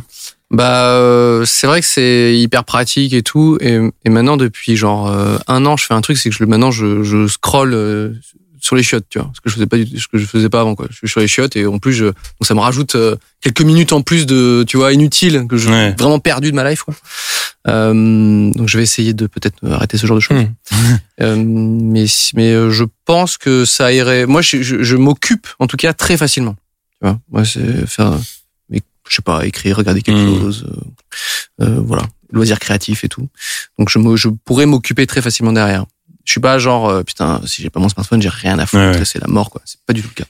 Et enfin, on termine sur la peur la plus répandue chez les Français, selon un sondage, c'est la peur de l'avion. Vous vous en foutez, vous, ou encore, euh, encore là, là, ça demande du courage. Je vais encore gagner. Tu n'as peur de J'ai rien. pas peur de l'avion du tout en fait. Hmm. Mais bon. T'as peur de rien, Guigui Mais c'est non, quoi? mais si, C'est mais je sais pas. Bah tu vois par exemple, j'ai peur- j'ai plus peur d'une petite souris que d'un avion. Ah Non, les souris j'aime pas, parce que ça me fait sursauter. C'est ça qui m'énerve. Ça te fait C'est quand, ça- sursauter. quand ça arrive d'un coup, t'as- Ah ça c'est Il y en voilà. a une qui est passée chez WAM euh, Ça fait Ah ouais? sursauter. et euh, non, mais euh, elle est vraiment passée euh, vraiment derrière ma télé, tu vois, donc je pouvais la voir. Hmm. Et, euh, et c'est très marrant parce que euh, bref. C'est ça, c'est une souris, ça? la- non, non, non, Ah. non. En fait, elle, s'est- elle s'est, elle s'est mise derrière un radiateur, ok? Ok. Et du coup, donc euh, ma meuf terrorisée et tout, tu vois. Moi, I don't give a shit, tu vois. C'est n'est pas mon problème, m'en fous. Euh, je la regarde euh, et en fait, elle me dit vas-y, jarte là, je sais pas quoi, je sais pas quoi. Donc je me dis, elle est derrière le radiateur. Je, re- je regarde en dessous, sous le radiateur, elle est plus là. Je waouh, tu vois. Ma Ah, meuf regarde sur le côté, la souris s'était mise sur la plainte, ce qui fait que elle savait qu'on pouvait la voir du dessous, du coup elle s'est remontée un peu. Je suis putain, Mmh. elle est vraiment forte, tu vois. Du coup, il fallait vraiment la regarder de côté pour la trouver. Tu vois, je suis putain, elle est vraiment intelligente. Et là, il s'est passé un truc assez drôle où ma meuf, elle a mis une sorte de carton d'un côté. Et moi, j'allais vraiment la prendre avec les mains et tout. Peut-être j'aurais chopé un truc. Mais Ouais, c'est pas. ça. C'est- À ce moment-là, j'ai pas trop réfléchi à ça. J'ai dit vraiment, je vais la choper. euh, Peut-être j'avais pris un mouchoir, mais bon, bref. et en fait, là, elle, donc, euh, c'était un peu dans un coin. Ma meuf, elle tient le carton au sol, mais vraiment terrorisée, tu vois, pour qu'elle elle puisse pas sortir de l'autre côté. Comme ça, ça fait une sorte de, tu vois, voilà. Je peux la choper, quoi. Et là, vraiment, je commence à, à aller un peu sous le radiateur. La souris, elle sort un peu, elle fait un rond suffisant pour que ma meuf soit terrorisée face un bond en arrière. Et du coup, euh, bah, les cartons étaient vraiment très loin, tu vois. La souris s'est barrée. Je fais putain, mais la souris, elle connaît genre comment ma meuf va réagir. tu vois. Elle est trop forte. Elle Elle fait, hop, je fais juste ça, tu vois. C'est intelligent. J'étais très, très impressionné. Quoi. Et après, je l'ai revu ensuite dans, dans ma cuisine aussi. Et, et on l'a plus revu entre depuis. Moi, je me souviens un jour, euh, enfin une nuit, avec mon pote Mehdi, on était en train de regarder la télé dans ma chambre. Je devais avoir, on devait avoir, je sais pas, 20, 21 ans. Il est 4 heures du matin, on comate devant la télé, on dit rien. Tu sais, ce moment-là où juste tu parles plus avec ton pote, tu regardes la télé, puis tu dors pas trop et tout. Et là, on entend un petit bruit assez chelou.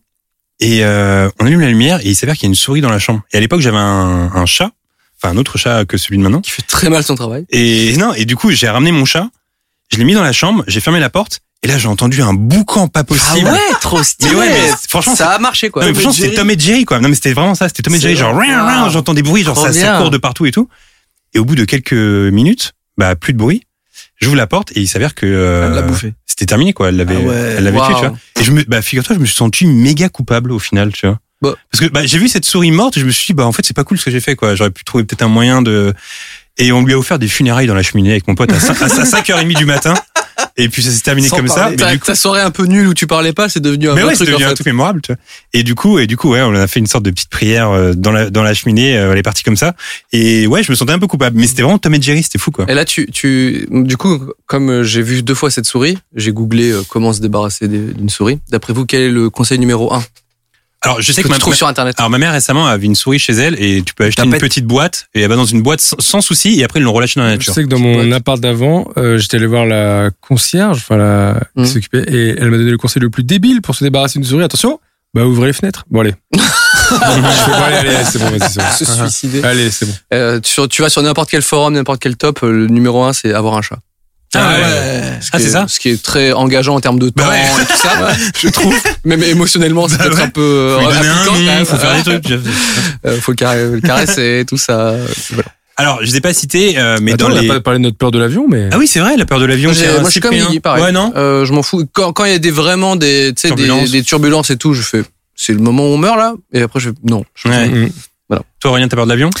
Pas trop à la base, mais euh, mais ma meuf, elle est, elle est, elle est vraiment tétanisée. Pour le coup, Ah ça ouais me tétanise en fait. Et ça te l'a. elle- t'as- Bah ouais, transmet de la voir et tout, euh, tu sais, de la voir en fait euh, visuellement, ça, Ouais. tu sais, elle est accrochée tout ça et pour le coup, bah ça me procure plus. Enfin, je me, je me dis, euh, bah non, Mm. ça va et tout. Ça fait, bah en fait, peut-être c'est bizarre, non Ouais. Tu sais, ça, ça fait euh, un truc communicant. Je pense que si j'étais Mm. tout seul, peut-être ça irait.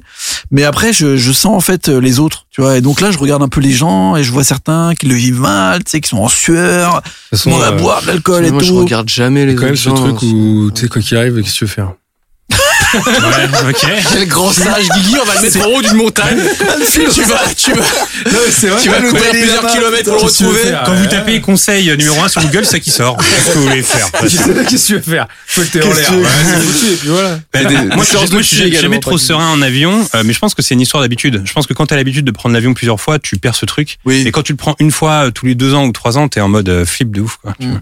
Mais Non, mais moi, c'est pas. Souvent, les gens disent j'ai peur lors de du décollage ou de l'atterrissage. Non. Moi, j'ai surtout peur au milieu quand on est au milieu de l'océan parce que je me dis waouh, il y a juste l'océan en dessous. Ouais. Quoi. Moi, c'est une euh, turbulence quand la lumière s'éteint. Là, je fais waouh, waouh, les gars. Mais pour le coup, t'as vraiment la grande, grande, grande, grande, grande majorité des, des accidents. Et il y en a eu très peu, mais la grande majorité des accidents en, avion, c'est vraiment euh, Décollage. décollage. et atterrissage. Donc en fait, ouais, euh, au moment où t'as peur, c'est le moment Ouais, mais tu où vois, de déjà Rio là, qui s'était perdu en pleine mer, ça m'avait un peu Non, mais traumatisé. t'as- ça. t'en as un qui au décollage.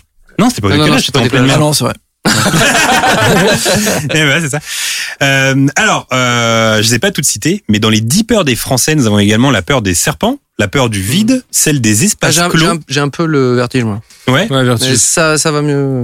Il y a aussi celle des espaces clos, la peur du hacking informatique, qui est rentré dans le top 10. Génial, le hacking. J'ai peur du hacking. peur du hacking. Ouais, et surtout, le- la peur du hacking, enfin, au moins quand t'as peur du vide, c'est qu'on a du vide. Quand t'as peur de l'avion, c'est qu'on a un avion. La peur du hacking, c'est permanent, en fait. C'est- bah oui, c'est Tu tout le et temps. tu fais, j'espère que mon mot de passe n'a pas été. Clair. La peur des clowns bizarre. et enfin euh, la peur du noir, même chez les adultes.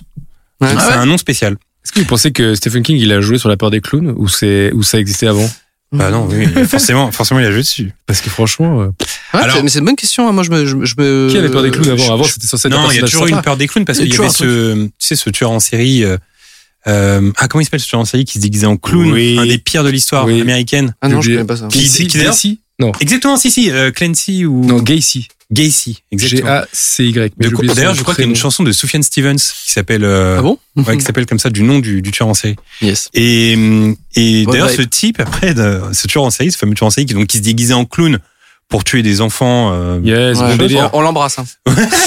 euh, dans sa pri- bail. une fois en prison, il peignait des tableaux qui étaient horribles, dégueulasses. Vous tapez, euh, alors c'est c'est con parce qu'on n'a pas le nom euh, exact de ce tueur en Des tableaux de clowns. Des tableaux de clowns et autres. Parce que Et les tableaux sont dégueux. Ouais, il y a un groupe de qui s'appelle Acid Bass, bon, un groupe de métal, qui a fait une pochette avec euh, un tableau de lui. Eh ben, tu vois. Sérieux? Et mais figurez-vous que ces tableaux valent cher aujourd'hui. Pourquoi? Bah, parce que c'est genre, euh, tu sais, c'est comme Il me semble. Récemment, j'ai j'ai regardé le reportage sur le tueur en série euh, Richard Ramirez qui vient de sortir sur Netflix. Très beau, euh, très belle série docu. Enfin non, pas très belle. Non, Hein, c'est pas très beau. hein. On en a parlé Très euh, bonne série hier avec on en a parlé Guigui. j'ai- adoré le comment dire l'inspecteur. Enfin, le Ouais, finalement. bah, c'est euh, exactement ce que j'ai dit à Guillaume. J'adore. Il a un truc très ah cinématographique. ouais, inspecteur. c'est son son histoire. Salerno là. Euh, ouais, Ouais, euh, le fait que ce soit le petit le petit newbie qui rentre, etc., qui est ouais, pas ça, trop pris au sérieux Ouais, et ouais. tout. Non, c'est cool. et, euh, et qui soit un peu chapeauté par le gars qui a de l'expérience. Euh, son histoire à lui, elle est, elle est trop trop belle. J'adore ce personnage. Alors je sais plus du tout pourquoi je parlais de Richard Ramirez, mais ah oui voilà pour, pour dire que Richard Ramirez c'est un des pires tueurs en série de l'histoire Ah ouais, américaine. ouais, Mais il faut savoir que quand il y a son procès qui arrive, Et eh ben il y a plein de meufs qui Mm. lui envoient des photos d'elle à poil ou Ouais. en mode ouais j'aimerais trop sortir avec toi etc. Et finalement il s'est marié avec une meuf après Richard Ramirez. Donc Ouais. c'est assez incroyable. Il y a une sorte de Après fascination avoir pour les violé des enfants, tué des Ouais, mamies, euh, mais mis sa bite dans, dans, dans une tête décapitée, et après il y a des meufs qui envoient des, des Ouais, nudes. c'est Yes. horrible. Non mais c'est ouf. Là récemment alors On a fait hier avec Guigui, on faisait un peu le bilan de ce qu'il faisait, et on a fait ouais dégueulasse. non mais C'est vraiment horrible. on fait le bilan de ce qu'a fait Richard Ramirez, mais euh, après avoir vu la série docu sur Netflix, je me suis renseigné sur un un autre tueur en série. D'ailleurs il y a une autre série docu qui est assez cool sur Netflix sur le tueur en série Ted Bundy. Ah, Oh, Ted. Ouais. Et légende. j'ai- j'ai- je suis retourné sur Wikipédia de Ted Bundy. Il faisait des trucs, le gars, Alors c'est très loin d'Astérix et Obélix Mission Cléopâtre, ce que je vais vous raconter. Mais en, mais en gros, ce qu'il faisait, c'est que Shabba, part si t'entends l'émission, euh, on sait tout ce qui s'est passé. Euh, on Non, n'est pas il- garant de tout ça. il tuait des, il tu- il tuait des, des femmes. Et en Mais fait, c'était que des femmes, par contre. et en fait, ce chacal, il revenait des mois plus tard sur la scène du crime. Il savait où était le corps parce que personne n'avait retrouvé le corps. Et en fait, il recommettait un acte sexuel sur le corps en, Décomposition. en décomposition et il arrêtait jusqu'à ce qu'il y ait putréfaction du corps et que le corps n'existe plus et qu'il soit bouffé par les animaux, quoi. Il y a une très bonne ambiance dans ce podcast. non mais comment tu peux Bah. arriver à faire ça, putain? Et le pire, c'est qu'en plus, Ted Bundy qu'on embrasse également. non mais le pire, c'est que j'ai vu des interviews de Ted Bundy.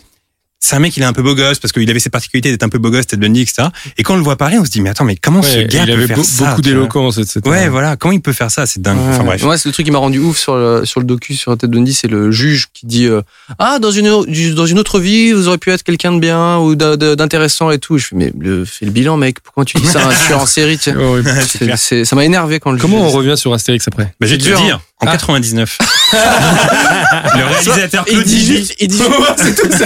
Il n'y a pas de transition. Non, le réalisateur Claude Zidi que l'on connaît pour euh, les Soudoués. Tu vois, bonne ambiance déjà, les Soudoués. on une meilleure ambiance. vois. Euh, Claude Zidi, On est le loin du meurtre, on Bah, tu s'éloigne. vois, La on s'éloigne, putréfaction, on s'éloigne La derrière. machine à claque. Exactement. Claude Zidi, on le connaît pour les Soudoués, l'aile ou la cuisse ou encore les ripoux. Il a ouvert la voie en mettant en scène Astérix et Obélix contre César, ce qui a permis d'installer les acteurs et les personnages dans l'esprit des spectateurs. Trois ans plus tard, en 2002, Ce film, il est, pas, il est, il est, il est comment? Il est, bah, il est vraiment Moi, J'ai pas un différent bon, de j'ai pas un bon souvenir. Il est bien, pas plus bien. pour la famille en mode, euh, tu vois. euh, Non, ça, je pense que ça respecte plus la. Enfin, Ouais, je dirais pas que ça respecte plus la BD, mais en tout cas, c'est plus euh, familial. ouais. C'est nul un peu, quand même. Ouais, voilà. C'est moins bien que le. Ok, celui ouais. Mais d'ailleurs, le Mission Cléopâtre, il respecte la BD. Tout ça, c'est dans la BD. Ouais, aussi. Ouais, ouais. ouais. La, la trame, c'est la même. la trame est dans la BD. c'est même. Quasiment. Sauf que. Il a rajouté des trucs, mais la trame. Non, Non, veux du euh, mais oui, c'est la même trame Ok. Ouais, Chabat, il avait dit qu'il avait en gros renouvelé uniquement les cases où les blagues elles étaient trop vieilles. Ok. Non, il avait essayé de garder la même, euh, le même humour et Bon. euh, de, de le rendre mieux. C'est un mytho, ça. Parce que tu vois tellement sa patte, c'est pas du Oui, tout. euh, Enfin, Mais après, c'est fidèle à l'histoire, je suis d'accord. ouais. Ouais. Ah ouais. et les personnages et tout, mais en vrai, l'humour, et ce qui fait exploser de rire les gens, c'est pas du tout les blagues de, la BD. Et donc, trois ans plus tard, en 2002, c'est Alain Chabat qui a eu l'honneur d'être choisi pour mettre en scène les deux Gaulois. Un véritable rêve, car pour lui, la BD, euh, ça a toujours été euh, sacré, Aurélien, Alain Chabat. L'impression que tu disais pour moi. Euh, oui, tout à fait. En effet, Alain Chabat, euh, j'ai découvert plein de trucs en faisant des petites recherches sur Alain Chabat parce qu'en fait, la bande dessinée, en fait, c'est son, c'est vraiment son kiff premier. Ouais. Euh, c'est-à-dire que Chabat, au départ, il voulait vraiment être dessinateur. Il a rencontré un peu comme tout le monde, euh, on en parlait. Il a découvert donc Spirou. Astérix, c'était son premier kiff et il s'est avéré qu'il a vécu lui aussi à Bobigny assez longtemps. Donc euh, il a il a eu une sorte de mimétisme avec Uderzo et Astérix c'était vraiment sa BD première.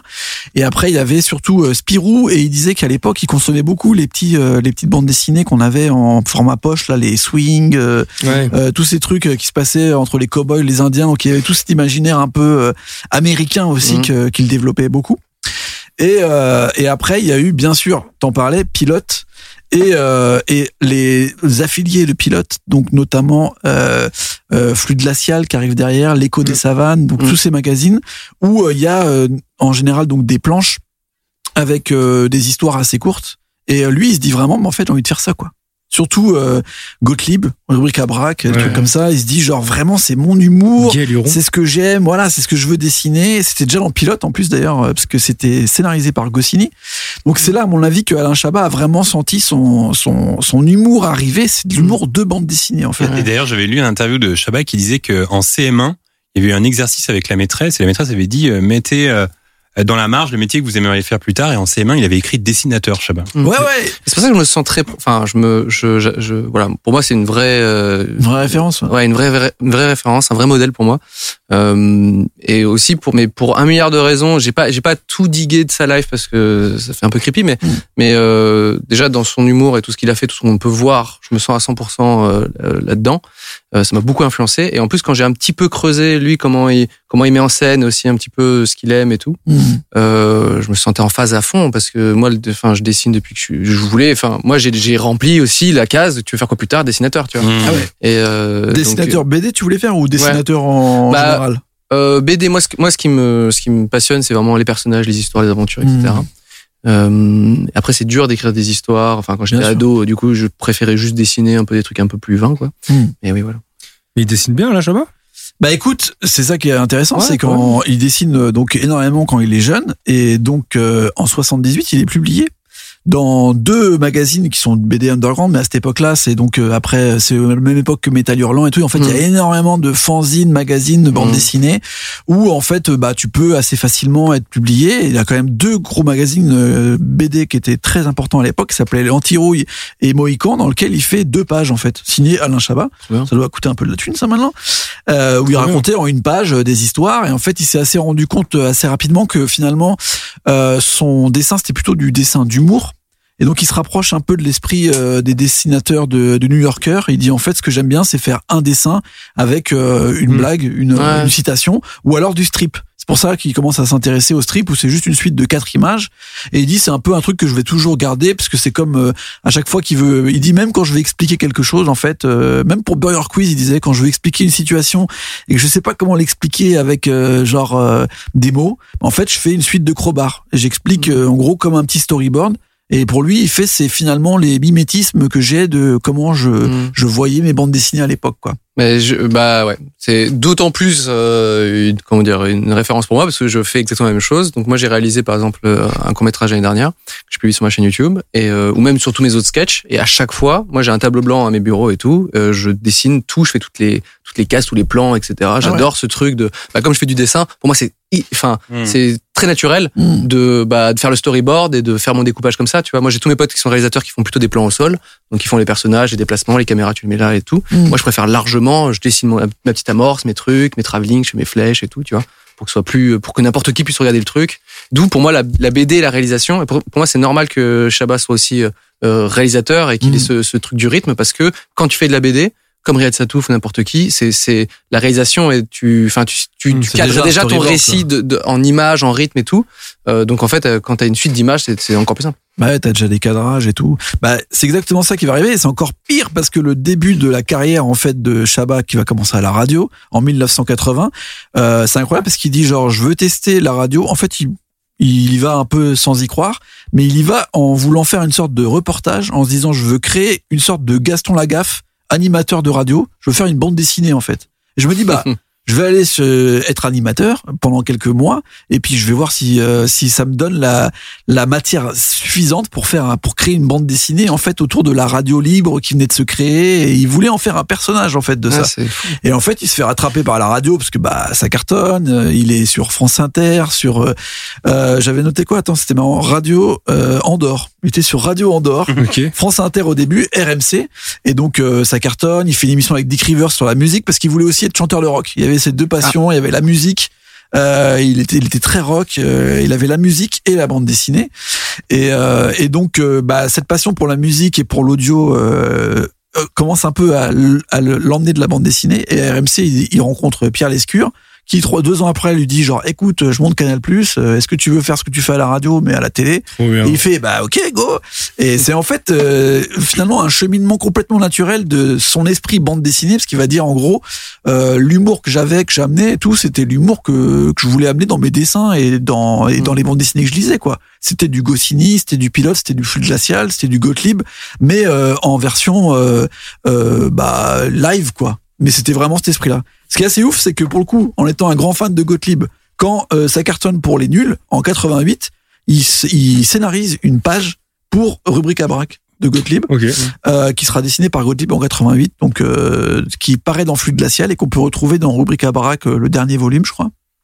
Donc c'est vraiment une page qui est écrite par Alain Chabat. Ouais, c'est cool. De, euh, de toute façon, quand tu quand tu t'es inspiré par des gars, t'aimes bien essayer de faire la boucle, tu vois, de, Ouais. de dire Mm. ah tiens, j'ai j'ai réussi à, tu vois. ça veut aussi dire que quelque part Gottlieb s'est retrouvé dans l'humour de, de Chabat et était ok pour euh, Ouais, pour le scénario qui scénarise cool. une, une euh, qui remplace Goscinny en fait. Ce que à braque c'était c'était ça quoi. Donc c'était assez ouf. Et après il a une connexion avec un dessinateur euh, assez important des années 80 qui s'appelle Liberatore.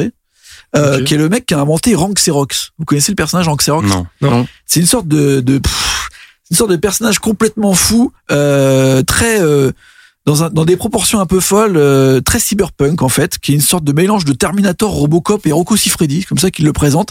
C'est hyper violent, hyper porno, et euh, c'est un c'est un truc qui sort dans l'écho des savanes au début des années 80. Et en fait, euh, Chabat adore euh, Liberatore, ils se rencontrent. Et ils vont commencer à faire de, de nombreuses collaborations. Liberatori va faire tous les dessins des émissions des nuls. Ah ouais. C'est-à-dire qu'à chaque fois que tu vois un dessin, la plupart du temps, c'est Liberatori qui dessine. Ok. Liberatori va faire euh, l'affiche de la Cité de la Peur. Ah ouais? Et après, ils sont tellement potes qu'il le met dans ses films. On le voit dans Didier en tant que personnage. On le voit dans Mission Cléopâtre, mais il est coupé comme Omar Sy.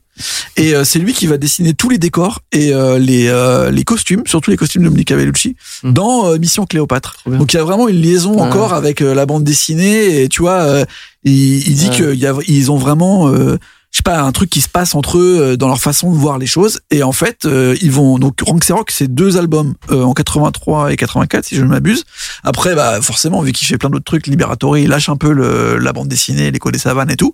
Et en 96, Chabat il dit bah tu veux pas qu'on refasse un Rank Xerox et pour le coup, Chabat scénarise une BD Rank Xerox avec Liberatori qui la dessine et qui est une suite du personnage de 83-84 qu'ils avaient Cool. kiffé. Donc c'est le tome 3, quoi. Exactement.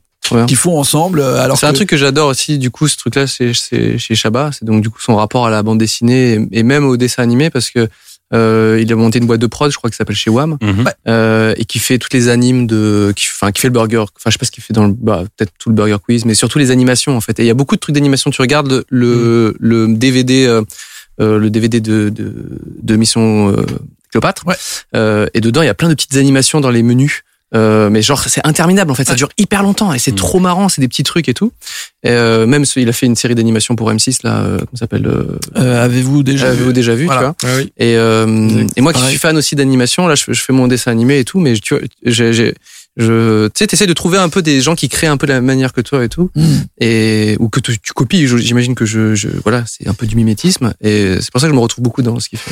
Bah justement dans la version euh, bonus euh, de Mission Cléopâtre apparemment tu vois absolument tous les storyboards de Alain Chabat les originels et comme tu disais il dessine absolument tous les plans Mm. et donc c'est t'as une BD en fait euh, Mission Cléopâtre qui existe de Chabat Ouais. bon en croquis hein mais euh, Moi, qui j'avais est là j'avais, euh, bossé sur un projet avec euh, justement le premier assistant réalisateur euh, de- du film. Euh, et du coup, je lui ai posé la meilleure question. Je vais alors, comment, enfin, tu vois, sur sur Chabat surtout. Euh, donc c'est un mec qui est vraiment de la bouteille.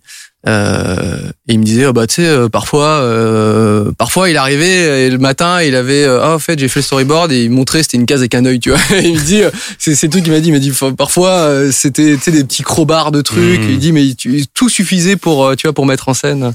Euh, je trouvais ça, je trouvais ça assez fou. hein. Bah ouais, c'est assez fou. Et donc tu l'as dit euh, juste après euh, peu de temps après il fait le Marsupilami donc euh, Mm. le film euh, qui était en fait le premier film qu'il voulait réaliser parce que c'est vraiment un personnage qu'il adorait. Et donc avant de vouloir faire Astérix et Cléopâtre lui il voulait vraiment faire un film Spirou et Fantasio qui finalement n'a jamais été fait et il a fait le, le film euh, euh, pardon Marsupilami qui est redevenu une bande dessinée parce que genre euh, bah, dans la dans la suite des bandes dessinées Mm. euh, l'auteur euh, qui n'était plus du tout franquin euh, a décidé de reprendre le scénario du film et, dans, et de l'adapter. Donc c'est vraiment une BD Ah ouais, euh, qui est d'après le scénario de Alain Chabat, mais qui, Ah. est- qui revient en dessin. En dessin. Mais il y a eu un film Spirou.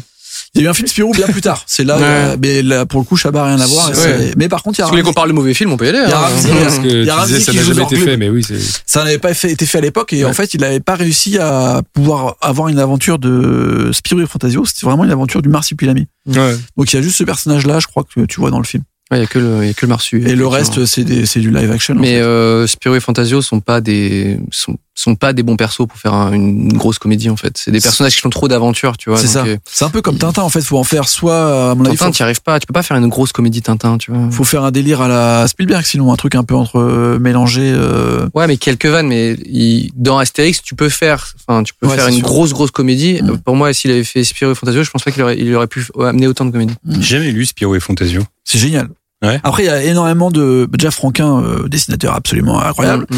Et surtout, euh, c'est la seule série, je trouve, où à chaque fois qu'il y a eu un nouveau dessinateur euh, après euh, Franquin, euh, ça ouvre euh, des, des Ouais, possibles incroyables. Moi, j'aime bien la période Fournier qui arrive juste après Franquin. Après, il y a, il y a pour nous plus, enfin, tout ce qui se passe avec Tom et Jean-Ry dans les années 80-90. euh, J'adore Johan. Ça le- ouvre, ouais, euh, Johan c'est fou. Et je même, trouve ça trop beau, quoi. même ce que Émile Bravo il fait en ce moment en inventant la jeunesse de Spirou pendant la guerre et tout. Franchement, Spirou c'est peut-être le personnage qui a eu le, le plus de possibilités. Ça Ouais. va beaucoup plus loin. Alors qu'Astérix, tu vois, les derniers, ça reste euh, les mêmes Astérix qu'il y avait à la même 50 chose. ans, ça change rien.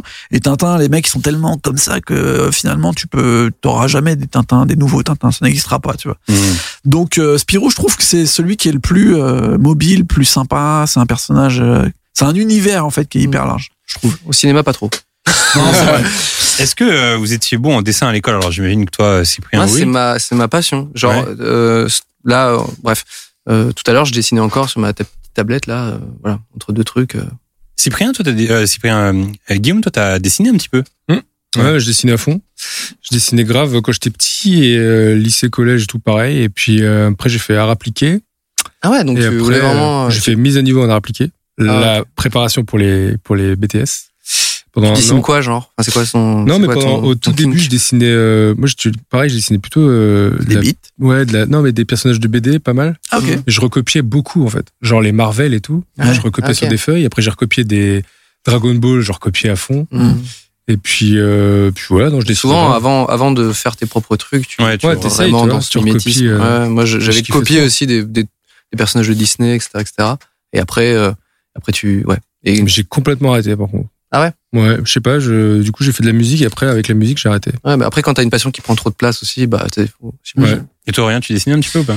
Bah, Toi qui moi, adore la BD, qui est un gros fan de ouais, BD. bah, moi j'adore. euh, J'aurais adoré raconter des histoires. En fait, mon truc, c'est que quand j'étais plus petit, euh, j'écrivais des livres. Bon, des livres, on va dire des suites de nouvelles et tout, euh, de détectives et tout ça. Et mon frère, lui, il faisait des sortes de dessins à partir de, de- des univers de Lego. Donc il y avait les pirates et l'amiral et il créait tout ça un univers. Et jamais vous êtes euh, mis d'accord, genre, eh, moi j'écris des histoires, toi, tu. Bah si justement, sauf que à un moment, euh, mon grand truc c'était de démarrer des nouveaux univers, des nouvelles histoires, et je créais un personnage, hein, et je dessinais, c'était nul, je les ai revus, c'était pourri, et pourtant je passais du temps et tout, à essayer de les faire, tout était nul, aucune proportion, aucun sens, mais euh, j'ai plein de personnages par contre, j'ai Bob Flash, détective de choc, euh, avec beaucoup de sang qui tue plein de Détective gens. de choc. Eh, le nom est J'ai, bien, euh, Bob Flash. Bob Flash, pas mal. Hein Bob Flash. j'ai le chevalier Harold, Harold de chevalier. Euh, lui, c'était parce que je venais de faire les cours de Moyen Âge, donc euh, je refaisais tout mon cours de Moyen Âge avec Harold le chevalier, la table ronde et tout ça.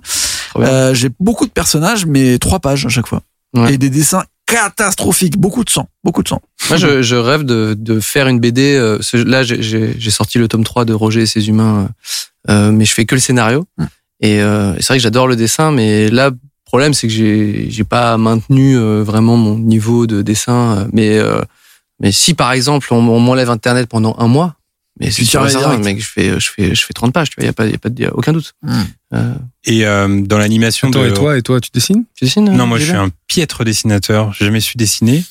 Euh, mais il y a toujours ce truc où euh, euh, moi, ça me fascine un peu les gens qui savent euh, bien dessiner parce que, bien évidemment, pour moi, ça paraît impossible. C'est trop dur, quoi. Mm. Donc quand je vois des gens dessiner, je me dis waouh, mais comment ils font? En fait, il y a un truc dans leur cerveau qui fait que un truc dans leur cerveau que moi je n'ai pas et eux, tu vois, ils peuvent dessiner comme ça. C'est incroyable. J'ai fait les interviews Combini euh, papi- euh, papier crayon, je sais pas comment ça s'appelle.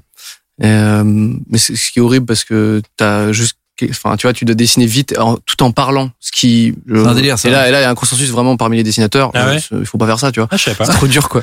Euh, Ah, c'est soit tu fais un truc, tu peux remplir un truc ou faire des, tu sais, des trucs un peu répétitifs sur faut ton, sur ton le dessin. truc que tu dessines depuis des années, comme Matt Groening quand il te fait un Bart Simpson. Ah bah oui, là Ouais. tu peux. S'en ouais. Aussi. il te regarde. Ouais, c'est ça exactement. Ça, ça va, tu vois. Mais euh, là, il me dit, ouais, dessine-toi quand t'étais petit, tu vois, ou je sais pas quoi. Et putain, et il me dit, et je commence à dessiner. Il me fait, bah parle un peu. Euh, ah ouais.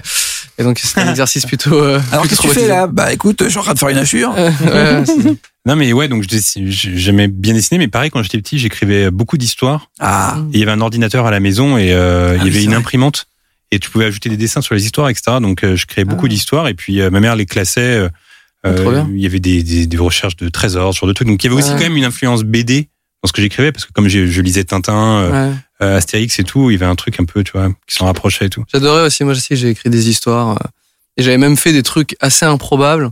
Euh, qui étaient des sortes de pas des escape games mais des ouais des pistes au trésor avec des dossiers je crée un dossier que j'appelais porte de gauche porte de droite ces deux dossiers je les mettais dans un dossier qui s'appelait euh, maison Ah. et en fait tu, tu, tu cliquais sur euh, rue Ah. Et après, t'avais euh, à gauche, à droite, et puis tu Ah cliquais ouais. sur la maison du milieu, et en fait, euh, euh, et puis t'avais un, ouais, tu vois, tu pouvais revenir en arrière. Enfin, Ah, c'est une sorte de petite aventure où juste t'ouvrais des dossiers, il y avait rien dedans, tu vois. euh, bon voilà, c'était. Et oui, bien sûr, Word, j'avais torché des trucs, des aventures de. Ouais. C'est cool. Est venu le temps de vous livrer quelques infos croustillantes La croustillante. sur Astérix et Obélix Mission Cléopâtre. ça croustille. Alors préparez vos masques à oxygène car cela risque de vous couper le souffle. Oh là là Putain. À chaque fois, la phrase. C'est de mieux est- en mieux la phrase. hein. Alors pour commencer, figurez-vous Maintenant, que- j'ai envie de, de lire tes histoires, en fait. quand, je, quand je vois ta plume, je fais, faut que je lise ce truc. Alors pour commencer, figurez-vous que Albert Uderzo détestait le film. Il était tellement déçu d'avoir donné son accord que quelques années plus tard, il a refusé que Gérard Jugnot réalise un troisième Astérix avec la bande du Splendide. Jugnot qui était dépité puisqu'il avait bossé durant huit mois sur le script. Ça aurait été pas mal Astérix version les bronzés, non? Ça dépend à quel moment. Mmh, mais non, euh, non. Non, ça pu être pas mal, ça aurait pu être cool. Ah, tu crois les trois. Mais qui, qui pour Obélix? Bah non, mais ça, ça, ça aurait été de Pardieu. Ah, Non, ça aurait été de Pardieu, sauf que ça aurait été à la, à la sauce euh, Splendide avec. Bien qu'il y a quand même dans le film, il y a des acteurs du Splendide, il me semble. euh, Bah il y a Clavier. Clavier. Il n'y en a pas un autre? Euh, Il y a Thierry Lhermitte? Non, je me rappelle pas. Non. Pas, non. Non, il y a juste Clavier en fait. Euh, Ça manque de Chazal. panache du coup, ce que je viens de dire. Il n'y a pas Josiane? Non, il n'y a pas Josiane. Non, y je crois qu'il n'y a pas. hein. Euh, à la base, Goscinny et Uderzo se sont inspirés du film euh, Cléopâtre de Joseph Mankiewicz sorti en 1963. Mais au moment d'adapter la BD, Alain Chabat n'était pas convaincu car pour lui, ce film allait euh, nécessiter un budget trop conséquent. Il avait donc de commencer à bosser sur Astérix Légionnaire. C'est finalement Ouais, le coproducteur euh, Claude Berry qui Ouais, assura à Chabat. Ouais, qu'il aurait les moyens de réaliser un- une sorte de péplum. ouais qui lui a dit, vas-y, euh, vas-y, à fond, Ouais, la- exactement. la thune en fait. Trop bien. Euh, ah ouais, ça c'est cool. Le fameux monologue d'Edouard Baird a failli ne jamais exister car les autres producteurs du film ont mis la pression sur Chabat pour que cet improbable, euh, pour que cette impro qui jugeait ennuyeuse soit coupée au montage. Chabat a tenu et finalement cette tirade est 19 ans plus tard un des moments les plus cultes du film. C'est génial. Est-ce qu'on pourrait la citer là de tête tous ensemble? T'y arrives toi ou pas? Attends, ça La commence vie c'est avant tout une histoire de rencontre, non? C'est pas ça Ouais, c'est ça. Ah, La non, vie, c'est avant coup- tout une histoire de rencontre. Il y a, non, il, non, tout, il y a pas, non, je Non, pense pas. pas, Il y a, pas pas. de bon Non, et de mauvais. Ah oui, bah oui. Ah, Il voilà, n'y a pas de bonne ou de mauvaise situation. Oui, voilà, c'est ça. Ça ça. commence comme ça. Bon, bah, on est nul en fait. Je pensais, d'ailleurs, je pensais on- ah, avec quatre cerveaux, on aurait pu reconstituer. Non, on a Non. le début vaguement. Et d'ailleurs, en revoyant Même le film hier, ça faisait hyper longtemps que je l'avais pas vu, et je trouve que c'est tellement bien choisi. euh, Claude Rich pour jouer Panoramix, il le joue tellement bien Panoramix. Oh il a une sorte de douceur et de, tu vois. Ah euh, ouais, c'est trop bien. En vrai, le, premier casting du premier film, euh, c'est vrai C'était lui ou pas C'était Claude Rich c'est lui. Ok, d'accord. Je crois. En tout cas, Et, euh, et en vrai, euh, je trouve le casting était réussi quand même. C'est marrant parce qu'on disait tout à l'heure qu'on avait moins de place pour Depardieu et Clavier, mais je trouve que leurs scènes à eux deux, quand ils sont juste tous les deux, Ouais, c'est fun. elles sont, non. Elles sont Je les trouve un peu naze, en fait. Ouais. Tu sais, la scène où il arrache le nez du sphinx, elle est longue. euh, Ouais. Il est là, oh, Ça, mais c'est la- là! C'est la BD pour le coup, ça. Ouais, bah, c'est. Ouais. Ça, c'est vraiment la BD. En fait, c'est tellement. En fait, je pense qu'au moment où c'est sorti, euh, c'était tellement fort tous les Bah guests, les trucs et tout, que du coup la BD, enfin oui, il paraît Ça un paraît peu plus à l'ancienne. Ouais. et tout, Ouais. tu vois. Et je pense aussi que les gens, quand le film est sorti, ah, en vrai, ils y allaient vraiment déjà pour Jamel, je pense, parce que on réalise pas, mais c'était Ah ouais, méga putain, star à l'époque. Ouais, c'était Moi, ça, dingue. ça était pas du tout. C'était ouais, pas du tout. Mais il y avait un truc où. Jamel, et puis même, il y avait un côté, euh, c'était aussi, il y avait un truc d'époque. euh, Par exemple, la musique de, de fin, c'est Jamel avec Snoop Dogg, etc. Il y avait, un- il y avait toute une ambiance d'époque où, C'était euh, un peu euh, mélange rap, euh, hip-hop, DJ machin. Abdel, vois, voilà, ambiance, il y avait ambiance un peu, un peu mode un d'époque, quoi. peu nulle part ailleurs, euh, époque euh, DJ Abdel. Exactement. Euh, alors, le réalisateur de ce film, c'est Alain Chabat, mais figurez-vous que c'est aussi un peu Luc Besson. Et ça, tu dis pas non Ah bon? Eh ben voilà, tu vois. Un jour, il l'a appelé en lui disant, euh, ça me ferait, ça me ferait marrer de venir pour tourner une scène. Alors Chabat lui a répondu, ok, mais tu veux venir quand? Ce à quoi Besson a répondu, le jour où c'est le plus compliqué. Et du propre aveu de Chabat, ce jour-là, Besson a réalisé des plans, je cite, mortels avec 2000 figurants. Et je me suis renseigné, Ah oui. c'est, alors je C'est la danse euh, quand tout le monde. euh, alors ouais, voilà, il y a cette good, scène qui est compliquée, mais il y a aussi un autre plan, et je pense que c'est celui-là dont il parle. Euh, on voit, un enfin, il y a une scène où on voit euh, Depardieu se baisser pour récupérer une sorte de cafard. Ouais. Et en fait, quand il se relève, Ouais, on voit un plan gigantesque, un peu à la Spielberg, avec plein de figurants en Mm. train de travailler sur euh, sur la construction du palais. Et je pense que c'est ce plan-là qui a Ouais. réalisé euh, Besson. Ah Enfin, je pense. Je, moi, je pense que c'est le clip à un moment. Ils, tu sais, ils dansent tous. Ouais. et là, c'est genre un nombre de décors, de trucs, etc. Ouais, très dur. Le plan de la mouche. Vous vous rapp- vous vous rappelez qu'il y a une mouche qui va sur. euh, Bah, ça, c'est une euh, référence du coup à Il était une fois dans l'Ouest de Sergio Leone. Ouais. Quand la mouche va sur le visage de Depardieu, c'est ça hein? Bah, c'était une impro. Une impro. Bah, la mouche. euh, Enfin, juste ils, ils font un plan et il y a une mouche qui va dessus et lui le. Bah comme c'est un comme c'est un délire un peu western à ce moment-là parce Ouais. qu'il a des méchants devant lui. Ah, moi, je pensais que c'était une impro. euh, Bah moi je, moi je le prends comme une référence parce qu'il y a une petite musique un peu western derrière. Ouais. Euh, là il a des Non, gens mais devant ça, lui. le donc- western, oui, mais la mouche, tu peux, il était pas contrôlé, c'est vraiment posé sur sa gueule et lui, il a bah, fait je pense qu'ils ont jeté la mouche parce qu'en fait il y a un regard entre les les Romains et lui, petite musique western, Ouais. Gros plan sur le visage donc très euh, léonien dans le Ouais, style. bien sûr, ouais. Et dans Il était une fois dans l'Ouest, ça commence avec un plan où on voit des mouches sur le visage des types qui se toisent un peu. Ouais. Donc moi je le prends comme une ref. Après peut-être que c'était. Je euh, pense que c'est de l'impro. Ah ouais, tu c'est crois ma conviction. C'est Ou une alors vraie- peut-être- une vraie on fan va d'impro, diguer, peut-être. euh, Ou alors peut-être que la mouche est arrivée, c'était pas prévu, et qu'après, comme tu le disais, comme il aime bien rajouter des trucs en post-prod, peut-être que c'est là qu'il a rajouté une musique de western en se disant ça va faire une ref à Il était une fois dans l'Ouest. Peut-être, peut-être, mais En tout cas, c'est intéressant que c'est de la pro et qu'il faisait le perso qu'il y a une mouche qui a fait et lui il a fait genre, tu vois, genre un petit. Ça fait peut-être juste une dédicace à tes mouches de Fort Boyard. C'est tout à fait. ouais.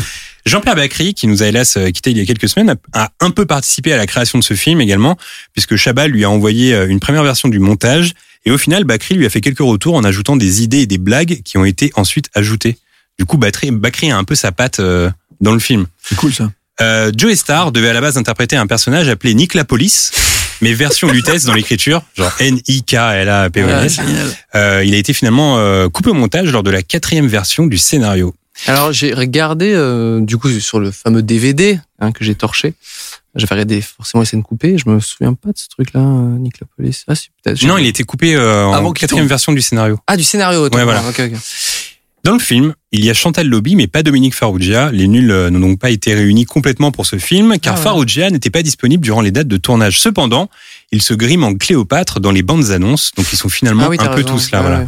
Mais attends, mais le, le tournage était interminable, donc euh, est-ce que c'est vraiment un truc de dispo? C'est bizarre. Hein Bah moi, de ce que j'ai lu, apparemment, duré c'était- très longtemps, donc je pense. a- bah, de ce que j'ai lu, c'était euh, problème de dispo date, mais il faut savoir qu'à cette époque, euh, il avait plein d'activités Farrugia parce qu'il avait racheté euh, Comédie, donc c'était le boss de la Ah, chaîne. Comédie.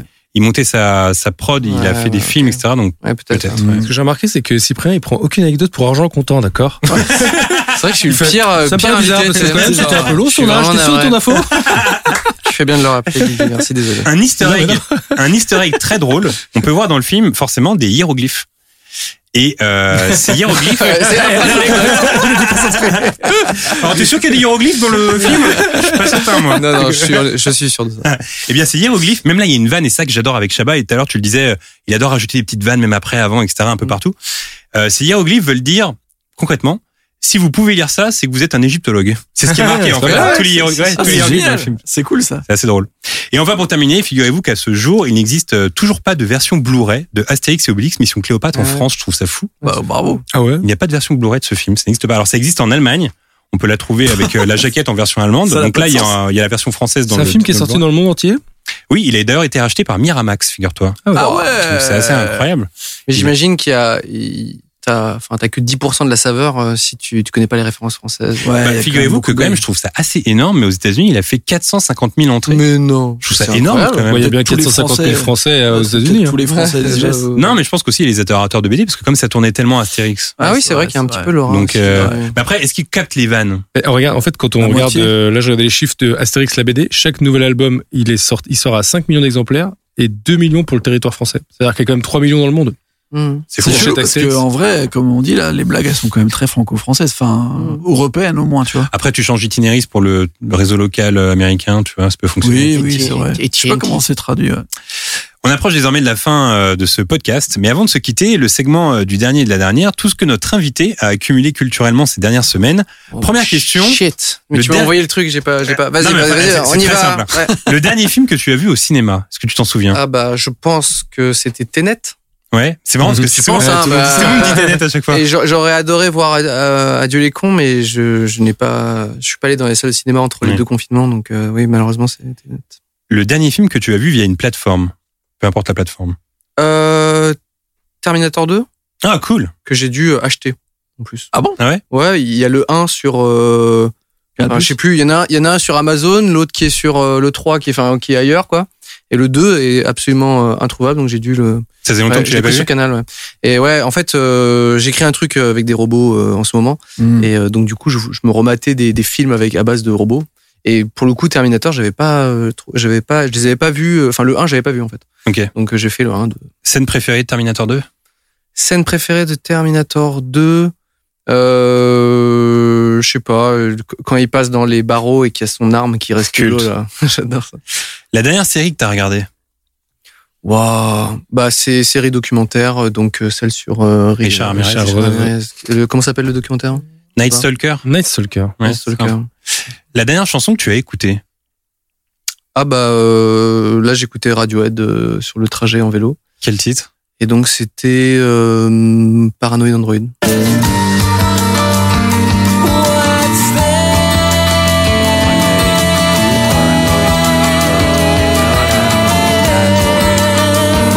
Le dernier livre que tu as lu Ah, le dernier livre que j'ai lu. Euh, putain, mais j'aurais dû bosser le truc, tu vois. Euh, euh, Dune, probablement. Alors Dune, t'as vu le film ou Bah, juste le très livre souvent, quand il y a un film qui va sortir, Ah, moi, je suis livre. un grand fan en plus de SF et Dune, c'est un des rares trucs que j'ai pas lu, tu vois. Hmm. Et donc, euh, Parce que c'est massif le, le Dune quand même. à ouais, lire. ouais, tout à fait. Et très gros. Et je dis que je l'ai lu, mais en fait, il me reste encore euh, quelques chapitres. Et je suis dedans. Mais euh, le, voilà, c'est, c'est dès qu'il y a un film qui sort, qui est adapté, il faut absolument. Si je sais que je veux aller le voir, il faut Mm. absolument que je lis le livre. Mais pour moi, c'est, c'est hors de question de faire l'inverse. La dernière BD ou le dernier manga que tu as lu? Euh, moi, je suis un grand fan de Naoki Urasawa et qui a fait notamment Monster, 20th Century Boys, tout ça. Et là, il sort un nouveau truc qui s'appelle Asadora. Et euh, donc voilà, en ce moment, je, je lis ça. Ok. Le dernier objet culturel que tu as acheté, physique? Objet culturel en des prints. Moi, j'achète beaucoup de prints. Ok. Donc euh, voilà. Là, c'est un mec qui s'appelle euh, euh, Pablo Dallas et qui et qui prend des personnages de pop culture un peu un, un peu à l'ancienne, Tintin par exemple.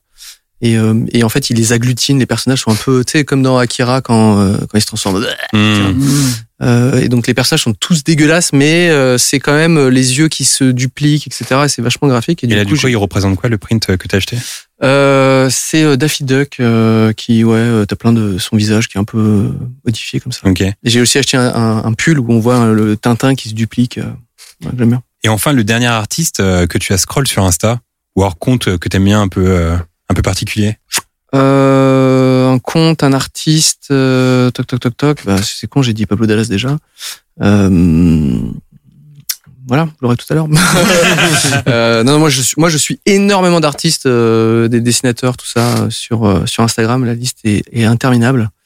Euh, mais euh, une, je, euh, il y a une meuf qui fait de la des, des visages de femmes en, en avec de la peinture à l'huile qui s'appelle Kelsey Beckett, je crois. un truc comme ça.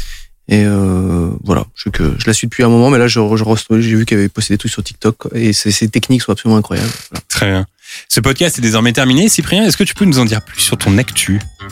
Euh, ouais, là, il va y avoir bientôt mon dessin animé qui va sortir euh, d'ici quelques semaines. Et j'adapte ma série audio qui s'appelle L'épopée temporelle en dessin animé. Ok. Donc euh, voilà, c'est 10 épisodes euh, qui, vont, qui vont sortir euh, sur une plateforme. Donc je vous dirai quand ce sera. Voilà. Mhm.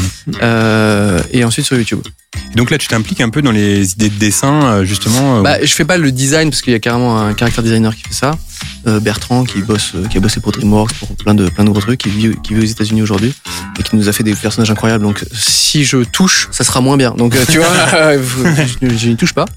Et un dessin animé, c'est vraiment toute, enfin c'est c'est très, c'est une industrie quoi, tu vois. Mhm. Donc euh, t'as un chef animateur, t'as les animateurs, t'as les chefs euh, ba- background, etc., etc. Donc euh, moi je, je réalise la série, donc j'ai mon mot à dire sur, euh, enfin je, je dirige un petit peu tout ça. Mais ensuite, les artistes sont très souvent plus doués que toi. Donc Ouais. voilà, tu laisses. mais oui, c'est- super de bosser sur un dessin animé, c'est vraiment formidable. En plus, je produis le truc, donc c'est d'autant plus. J'étais vraiment au cœur de, de ça. C'est formidable. Dessin animé, vraiment, j'adore. j'esp- J'espère en faire toute ma vie, et j'espère aussi faire le. c'est l'idée, c'est de faire aussi saison 2 et 3 très bien. de- d'un dessin animé. Et donc, ça sort quand alors la date Euh, ça sort, si tout va bien, euh, en avril. Très bien. C'est la fin de cet épisode. Euh, bien évidemment, on vous conseille de voir ou de revoir Astérix et Obélix Mission Cléopâtre. Ouais. Et si vous cherchez des idées de films, vous avez toujours le précieux outil Cinématcher dispo sur le site de We Love Cinéma. Merci à Tim et Ninon qui ont contribué à réaliser cet épisode. Quant à nous, on se retrouve dans deux semaines. Bye tout le monde. Auf Wiedersehen. Salut.